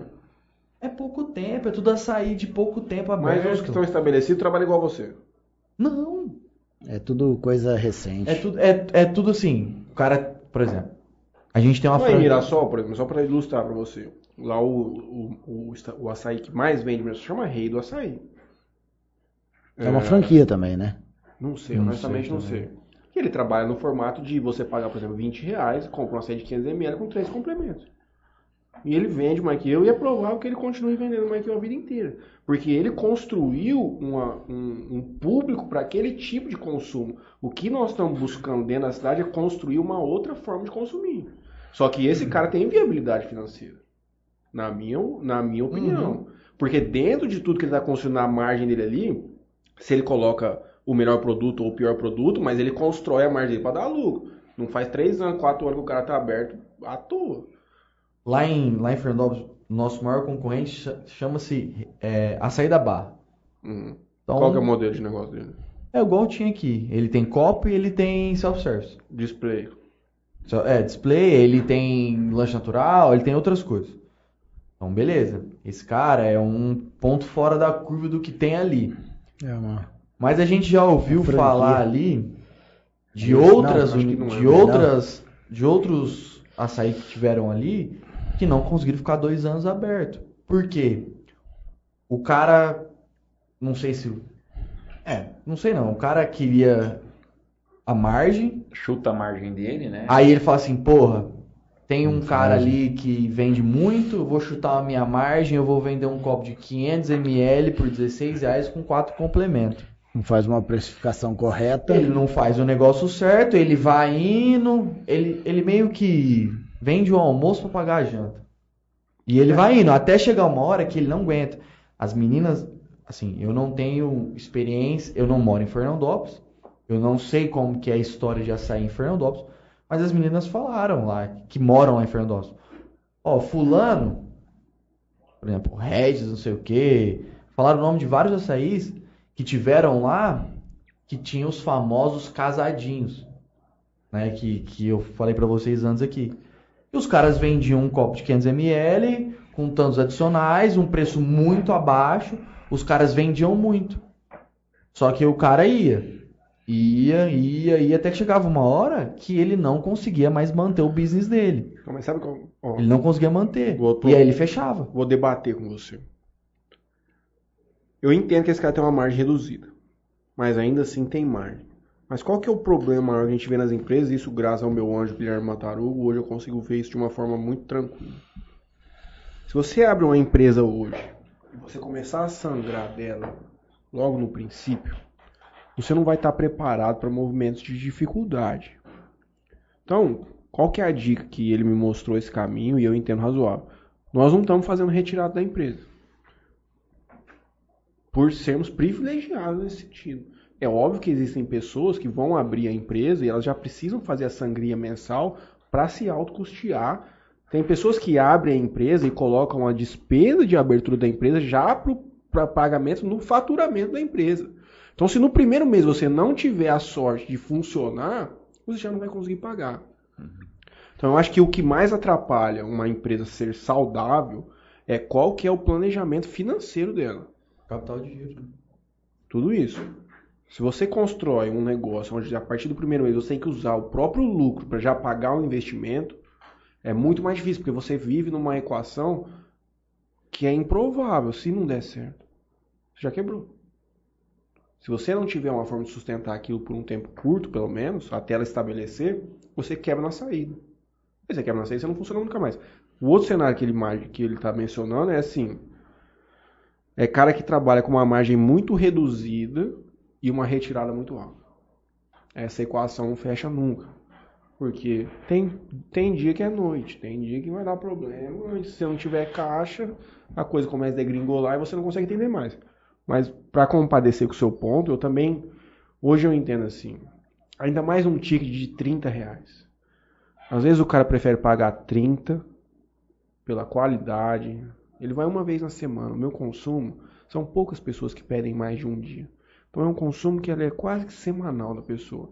Então se ele é quase que semanal, eu vejo pro cara como que é uma recompensa. O cara passa a semana dele e sabe, pô, no domingão vou tomar um açaí, né? Na quinta-feira eu vou ver o jogo, vou tomar um açaí. Então aquilo é uma recompensa. Então como ele está se recompensando por, pelo- pela vida dele, ele quer uma qualidade. Então ele não liga de pagar 25, sendo que ele podia pagar, ele vai pagar 25. O cara que paga 25 tem uma margem muito maior que o outro. Então ele consegue ter uma saúde financeira muito maior da empresa. Mas isso são todas. Cada ramo é um ramo. Esse do doce é, pelo que eu tô analisando lá. é- depois eu falo em off qual que é a minha percepção. Mas esse negócio do doce é, é bizarro, cara. É E é legal que os caras estão falando exatamente aquilo que a gente É. leva para os alunos, né? Agora eu, eu posso comentar uma coisa em relação ao, ao- à experiência do Franley. Fernandópolis é um mercado diferente mesmo. Talvez por ser uma cidade uni- universitária, eu passei um ano com um negócio lá. E essa questão dos caras dar um, um bicudo na margem para concorrência, principalmente porque os principais Uhum. consumidores lá são jovens universitários com pouca grana, Uhum. né? É, é, é, é inacreditável. E assim, os caras fecham mesmo depois, porque não conseguem. Então, assim, todos os concorrentes que eu tinha enquanto empresário lá, é, eles fecharam. Eu consegui ainda passar a empresa para frente, mas eles fecharam. Hoje eles não existem, porque era um preço impraticável É. dentro do negócio. né? Eu tive um insightzinho que eu preciso mandar uma mensagem. Pode Vai falar. lá. Então, assim, e também é uma cidade muito sazonal, justamente pelo período de férias, né, que é, dá uma esvaziada violenta no- na cidade, assim, é O impressionante. Não sei, faturamento não cai. sei como está hoje, né, essa questão, mas quando eu tive a experiência lá, era muito grande. O shopping em si lá é, é o Burger King e o Spark, né? Não é uma loja para lá, mas na, na, na alimentação. Não para, né? Não para. É, é um mercado, é um mercado muito es- estranho, assim. E ao mesmo tempo, né, cara, você vê muita, muita coisa abrindo lá. Fernandópolis tem muita coisa, tem japa pra caramba. A última vez que eu abri o iFood tinha 18 açaí aberto no iFood. É, isso que eu falo. Isso. Lá na cidade dele tinha 18. É muito, cara. Aí quando ele me falou, foi que eu fui abrir, tinha 9 em Mirassol. Que é uma cidade do lado de Rio Metade. Preto. Uhum. Nossa. Então é um mercado. Mas aí, aí tipo assim, isso é isso. Quer saber de qualquer jeito qual que é essa história do curso de veterinária? Ela perguntou cinco vezes já. Qual não? Eu sou fã. Ô, pega uma água lá pra mim. Vai fazer o curso veterinário. Mas, cara, aí, aí, tipo assim, você pode pensar, porque, por exemplo, o açaí, querendo ou não, ele é um negócio que o cara consegue trabalhar só à noite. Já conheci várias, várias, várias pessoas lá que funcionam só à noite. O cara trampa de dia, ele chega na casa dele à noite e ele tem uma operaçãozinha de açaí só delivery. Sim, sim, sim. Ah, Deve ter muito cenário Ah, desse teu lá. Tem Que às vezes até né? molecada de faculdade. Fala assim, ô viado, vamos levantar um dinheiro aqui, pipi, pau, pau. O cara compra os bagulhos, deixa um freezer na casa dele. casa dele, né? Só um- delivery tem aqui, ó. termo, acho que não sei se é Black Door, uma coisa assim. É. Dark Kitchen. Dark, Dark Kitchen. Ah, Dark. nossa, Black Door. caramba. Não, mas é isso aí, porque, assim, bom, é, a experiência que eu tive em Fernandópolis é o seguinte: tem gente que busca preço, tem gente que busca qualidade, tem muito universitário, tem, já chegou gente lá e falou assim: nossa, mas ah, o copo de 300 é 10 e se eu colocar X, Y e Z vai dar tanto, mas Fulano, se eu pegar 4 adicional é X. A vontade é falar. Vai escolher uma barra. Amiga, Tá duro, dona. vai lá no onde E você pega, viu, né? é tipo, não tem o que fazer. Mas assim, são é, é coisas que É a minoria. É, a É, e é por isso a importância da- do estudo do mercado, que você colocou sempre no, no início, né? Tal, então, sim. Sim, nós vemos- depois que o Rick mencionou pra gente Mirassol, aí nós começamos a vislumbrar a oportunidade. Ele falou assim, caralho, quantas vezes já foram pra Olha Solteira na vida? Foi a primeira coisa que ele passou, eu falei, porra, nunca, velho. Ninguém passa ali. Não é pra Mirassol sempre. Tá no nosso eixo aqui de ir pra São Paulo e Sim, tudo mais. sim. E aí eu comecei a fazer um levantamento efetivo de quais eram as competições e tudo mais. Ele tinha um amigo que morava lá, que havia dito que já conhecia o produto dele, que não tinha uma coisa parecida. É que, pra ser bem franco, pra mim é difícil falar do tanto que o de Mateu é diferente que os outros açaí, porque eu nunca tomei um outro açaí na minha vida. Mas isso é o mais gostoso, isso é o, isso é o satisfatório depois que nós abrimos lá a empresa. Seria O cara chegar lá e falar assim, meu irmão, vou falar um negócio pra você, cara. Não tinha açaí aqui em Mirassol. Meu irmão, ó, tomei teu açaí aqui, cara, é diferente mesmo, hein, mano. Esse creme de pistache, nossa, cara, tô a polvo de açaí. Famoso, hein? Creme de pistache. É famoso, mas o. Aí os caras falam, porra, o atendimento de vocês é diferente tudo mais, a entrega. Então você ter esse feedback positivo é uma coisa muito satisfatória e que valida cada vez mais o produto do Henrique. Sim. Se a pessoa seguir a cartilha do que eles propõem e aliar isso à liberdade que ele te dá, de tipo, se você entender coisas que você pode agregar para sua unidade, é, um, é muito amigável pro, pro empreendedor, cara. Muito legal mesmo. Bom, vamos Manda, lá, vamos, vamos tirar a dúvida do, do Franley, né? O curso técnico em veterinário, Falei, falou não. né? É um curso que é, ele é oferecido lá na ETEC da unidade rural, tá? Por quê? Porque ele todos os cursos técnicos nossos, eles visam muito a prática, né? Então, o curso nosso de gestão, a gente visa muito a condição de plano de negócio, condição de planejamento financeiro. Então, a gente faz muito estudo de caso, a gente faz muitas coisas práticas, né? Ah, o curso de veterinária ele vai ser desenvolvido lá no período noturno, lá na escola agrícola, na unidade eh, rural, né? Porque lá está, né, a, vamos dizer assim, a ferramenta de trabalho. Então nós temos lá na unidade piscicultura, nós temos eh, a bovinocultura, nós temos a criação de, de aves também.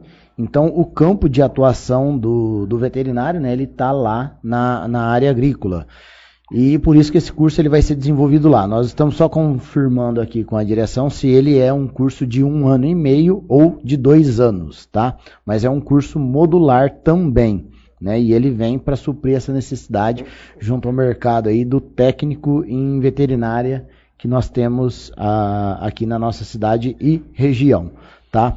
Só lembrando, eh, os cursos da unidade urbana, administração, e enfermagem e manutenção e suporte informática. Esses três cursos na unidade urbana aqui onde era o antigo DOC. E o curso de agropecuário, alimentos, uh, manutenção, suporte, máquinas pesadas e veterinária lá na nossa unidade rural, tá? É, cursos que são oferecidos aí com menor tempo para uma maior qualificação junto ao mercado de trabalho e, lembrando novamente, totalmente gratuitos, né? O nosso colega aqui de novo, Ronilson, né, perguntando qual é né, o melhor negócio para ser montado em Jales, né? Então a gente, para responder essa pergunta, a gente tem que né, trabalhar uma situação, uma ferramenta que é um plano de negócios Então, aí para a gente O identificar. melhor eu não sei. O pior eu consigo te falar. Ah, Nós já ouvimos muito lá da turma assim, ah, eu queria fazer pizza no cone. É só uma dica que eu tenho pra turma. Gente, aquilo que não existe, a probabilidade de não dar certo é muito grande. Porque tudo que dá certo, os outros já estão fazendo. Sem inventar um negócio pra dar muito certo hoje é muito difícil. Então, assim, nossa, eu faço uma palha italiana maravilhosa e eu quero escalonar o negócio. Meu irmão, quem faz isso? Ninguém. É risco. em mim. É difícil pra caralho. Porque se fosse fácil, os outros já estavam fazendo. Eu não sei qual é o melhor negócio. Mas o mais difícil é aquele que ninguém tá fazendo. Pode ter certeza. Você vai ter muito mais dificuldade de, de começar o seu negócio. com essa experiência sua agora, né, saindo totalmente da, da, da sua área de atuação e atuando agora no mercado alimentício, é, pode, como que fala, como diz o ditado, né? O sabor aqui, aqui é diferente. Eu vou, essa daí é, essa água é diferente. É aquela saborizada? Essa aí é saborizada. A verde. O pessoal sempre fala, né, ó, montar um negócio, vamos montar um no ramo de alimentação, porque o povo nunca para de comer. Isso é, Uhum. isso é fato mesmo ou não? Você para. Hã? Você para. É fato. Você diminui. Você fica pô, você pode diminuir, mas você não Você para. pode parar de comer fora, mas de comer ninguém para. Então tem três ramos que não dá prejuízo nunca na vida. Mercado, loja de água e loja de comida. Galão? Água. Eu- Só se não você pega aqui na Gromeg aqui e quebra tudo. Mas se não for isso, você vai comprar água de alguém. Alguns anos atrás, sei lá, uns 10 anos atrás, mais ou menos, tinha a expectativa que esse ramo ia falir. Qual? De água? Ah, De água? É mesmo? É. Pela Pelo filtro venda das- de- dos filtros, né? Verdade. E não foi, cara. Não aconteceu, pelo menos aqui. E olha que o investimento não, não é tão alto e ele é um, Ah, te já, traz uma comodidade do caralho. Demais, né? Porque igual. Nunca eu tive, mas eu, quando eu vou na casa também dos não, outros, eu eu- faço uma folha do cara. todo, Põe galão, tira galão. Exatamente, igual eu e você ir com um galão no carro, ter que pegar, trocar, pôr na. dá um trabalho do caramba. E o filtro é bem mais simples, né? E, eu- Uhum. e outra, mais financeiramente, Compensa. tem uma hora que você paga, né? Aham. E aí você só fica no refil do, do filtrinho mesmo. Exatamente. Olha lá, chegou a informação, né? O curso, um ano e meio, tá? Veterinário. Então, Franley aí, ó, já tá aposentando, deixa o jornal na mão do Juninho, Vai vai fazer- fazer veterinário lá veterinário. pra cuidar do, Franley, pá. mel, a mel tá meio ruim. da mel, olha lá. Tá precisando de Se quiser um bulldog francês, é os últimos 40 minutos que tem pra pedir. Amanhã vai entregar. Francês. Eu dou um pra você. Dona Valdinha, você vai quer um bulldog francês? Eu entrego. Eu pego um dadinho lá de. Aonde? Tá na visita lá. Tá na visita. lá. Perfeitamente. É, quem mais? Tem mais interação aí, Beto? Que é. O- o- Juninho respondeu aí bastante questões. É, o Léo respondeu também bastante aqui. Mande, O Léo respondeu ele, várias né? coisas Respondeu ele, né? Reunião. Isso. Vocês que. Pessoal, Não, vamos. não, não. Vocês não estão entendendo. Tô aqui quietinho, Tá porque aqui até 4 horas da manhã, moço. Tá perguntando coisa pra mim, eu sou vaidoso, eu gosto. Gosto. não, pode ficar aí. Fazer uma ênfase aí no vestibulinho que encerra Isso, agora, né, é, Betão? isso. Dia, Dia 8, 8 do né? 5, Na segunda-feira. As inscrições aí do vestibular da ETEC de Jales, né? Os cursos que o Kleber já colocou aí para vocês, pediu uma, uma atenção especial para o curso técnico em administração. Legal assim. É, Qual o que que é eu- o curso que eu mais procuro? No eixo de gestão ainda é uma administração, né, Kleber? Na gestão Não, de todos que tem lá. Enfermagem. Enfermagem. Enfermagem. Agora, e agora deu um boost aí no, no, no, no piso, deu uma procura maior ainda. Sim, agora saiu Cara. o piso, né? No enfermagem nós temos 40 vagas por curso Por independente, é, por, sem- por início de turma, né? Uhum. E o enfermagem ele cumpre essa, essa meta aí, acho que na primeira semana de abertura de processo de vestibular já tem Quantos 40 inscritos inscritos tem pagos. no final? Mais ou Cara, normalmente dá uns 3 por vaga. Quando dá assim, no início de ano, né? Que meio de ano é mais. Uhum. Mas início de ano dá, chega a dar quase 4 candidatos Então, por mas isso vaga. aí é um alento às vezes pra turma que tem medo. Cara, dá pra entrar. Dá, Ah, dá, dá dá. pra entrar, até mesmo Dá porque, entrar. assim, e tem muito, durante o curso, tem um período ali que as pessoas desistem, né? Uhum. É, vai fazer o curso, desiste. É, tem a lista, né? Então roda ali a pessoa. Mas a, mija. é, é, exatamente, cara. Três horas pra não Já- Mas é verdade, é verdade, porque não é fácil, né? Mas assim, o, o legal que eu achei aqui da conversa com vocês é que muitas, muitas das coisas que vocês colocaram, a gente ensina para os alunos, cara. E nós nunca fizemos curso. E, e eu ia falar isso para vocês. Assim, o curso técnico, mesmo assim, Fala igual- com propriedade, né, Ele- do ele- negócio. Mas é aqui, cara. É, não, é. É, mas nós, nós fizemos um curso que ninguém Sim. tem. Isso É, aí, Matheus, é, isso aí assim. eu acho que é em qualquer profissão, cara. Quando você faz, estuda, né, para alguma coisa, quando você só vai saber mesmo lidar profissionalmente com aquilo quando você começa. Não, não, não, mas eu quis dizer outra coisa. O nosso curso foi Interior Cash. Ah, sim, com certeza. Nós tivemos uma oportunidade Vixe, exclusiva. Verdade. Aqui, Vocês tiveram várias, várias Muitas aulas coisas aqui, que nós né? ouvimos aqui, depois comprovamos na prática, mas nós ouvimos primeiro aqui. Sim, sim, perfeito. Eu acho que foi Carregou a uma primeira coisa que a bagagem. gente colocou aqui foi Uhum. isso, né? De Ah, vocês terem ouvido pessoas com, com muita bagagem, sucesso na vida. É, Você é um dos caras mais experientes que eu conheço. A oportunidade de compartilhar momentos aqui com você, coisa linda. Tá vendo? É. O Ron, Ronielson mandou uma última pergunta aí. Se vocês quiserem ler aí, a gente. Última pergunta. Vamos para ir embora. Qual a lá. perspectiva que vocês têm para os próximos cinco anos para as franquias de açaí? E aí ele coloca que o, o complemento é o que vocês têm. Deve ser da franquia de vocês, né? É, de mercado. Pesquisa, perspectiva de mercado da, de- das nossas unidades daqui a cinco anos. Pode começar, Matheus. Um planejamento de longo prazo. Eu né? acredito que o mercado está estabelecido. Vou falar isso com tranquilidade. É um produto que está estabelecido dentro do consumo da população.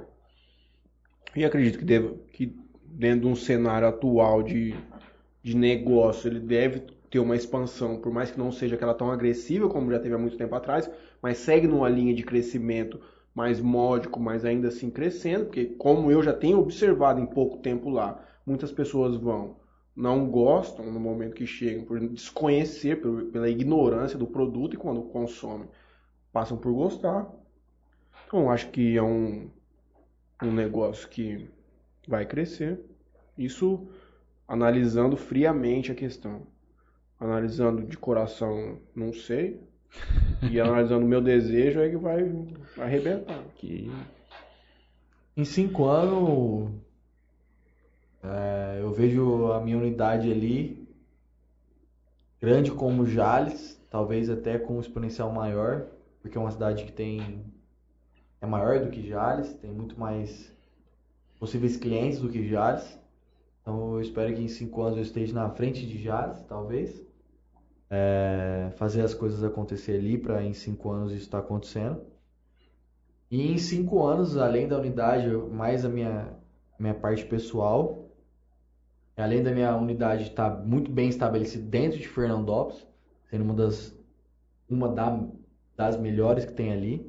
A gente não pode também tirar mérito de outras pessoas que tem ali dentro.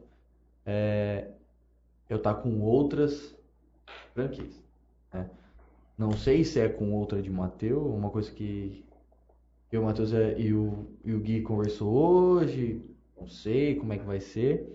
Mas se não for no ramo do açaí, é, é- o ramo alimentício é uma coisa que eu gostei, tem margem, e por que não ter outras de outros segmentos, né? Então, minha unidade ali, eu espero em cinco anos estar com, com, com um crescimento maior do que aqui de Jales, porque assim, as pessoas às vezes não sabem, mas Jales hoje é uma referência dentro da, da franquia de Mateu.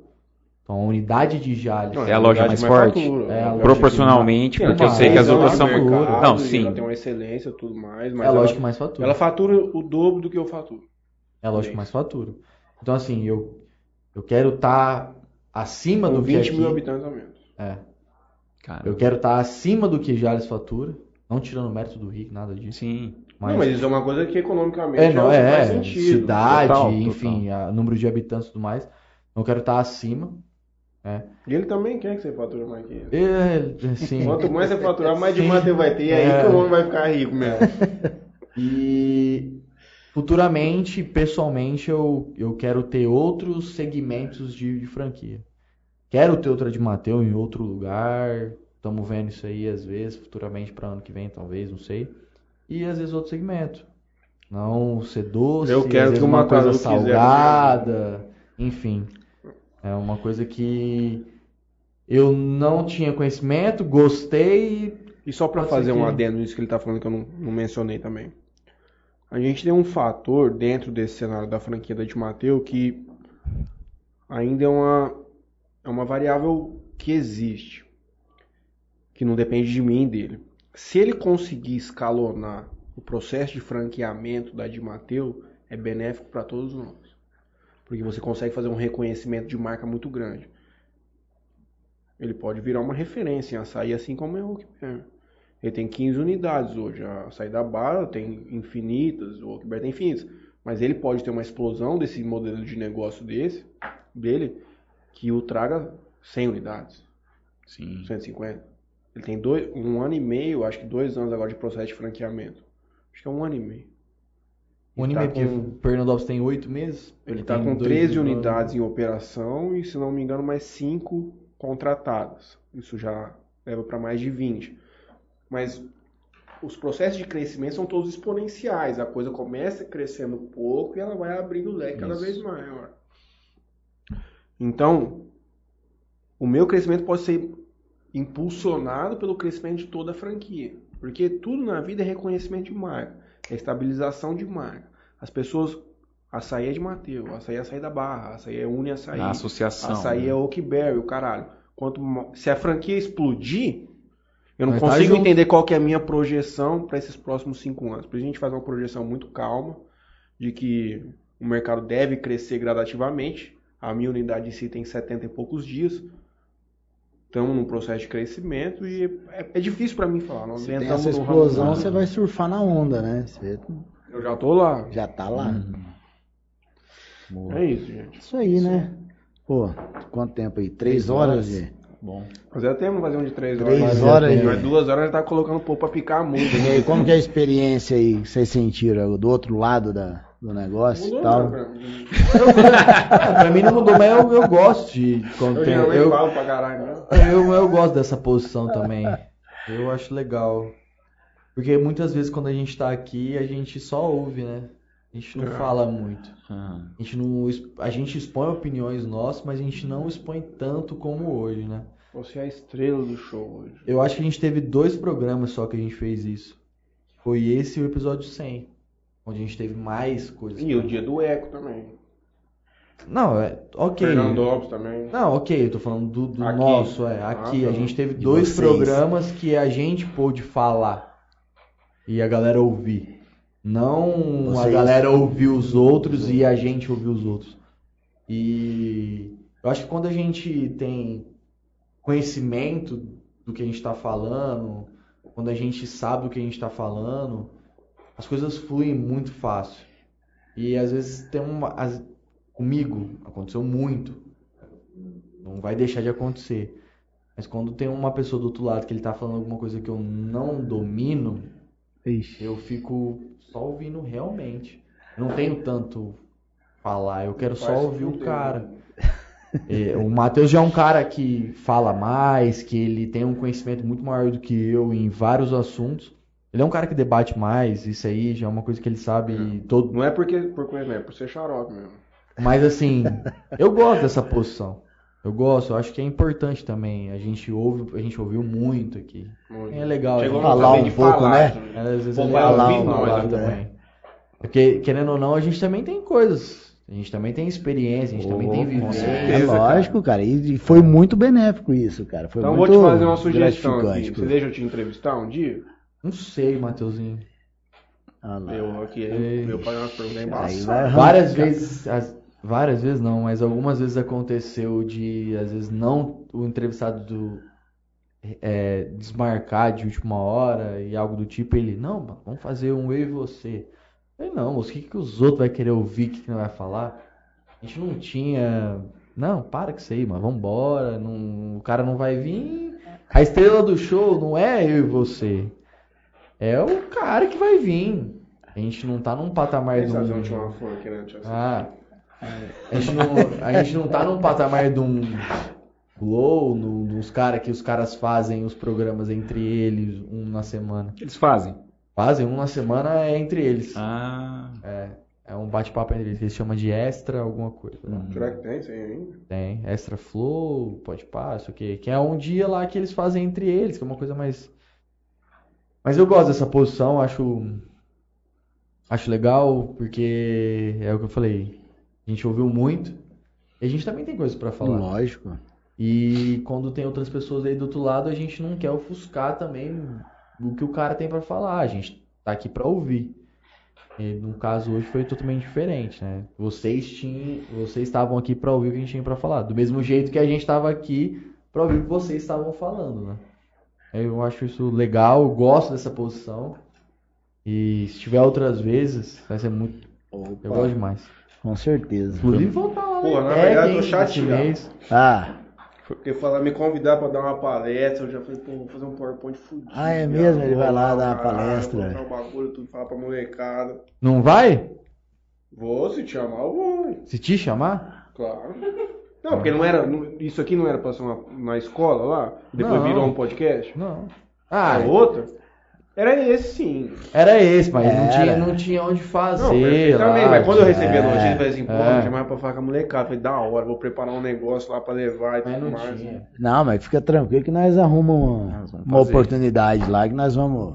Não, eu não lembro que dia, que acho, que- acho que o dia que eu vou lá, acho que é 28, 29 de maio. o Juninho vai lá falar com a galera Vai, do marketing. Vou lá falar do pessoal do mar- Ah, do mar- marketing lá que tá fazendo o curso Fazendo rápido curso lá. É, eu só não me lembro o dia exato agora. Preciso Legal. olhar lá. bacana. Mas Foi é muito isso. bom ouvir vocês, cara. Muito bom mesmo. Eu agradeço a oportunidade de falar. Boa. É isso aí. É isso, deixa, É deixa, isso aí, gente. vocês aí. Se quiser encerrar aí, ó. Fala vou propaganda aqui, vocês pegar uma aqui, saboraquizinha A propaganda pra vocês aqui, ó, é.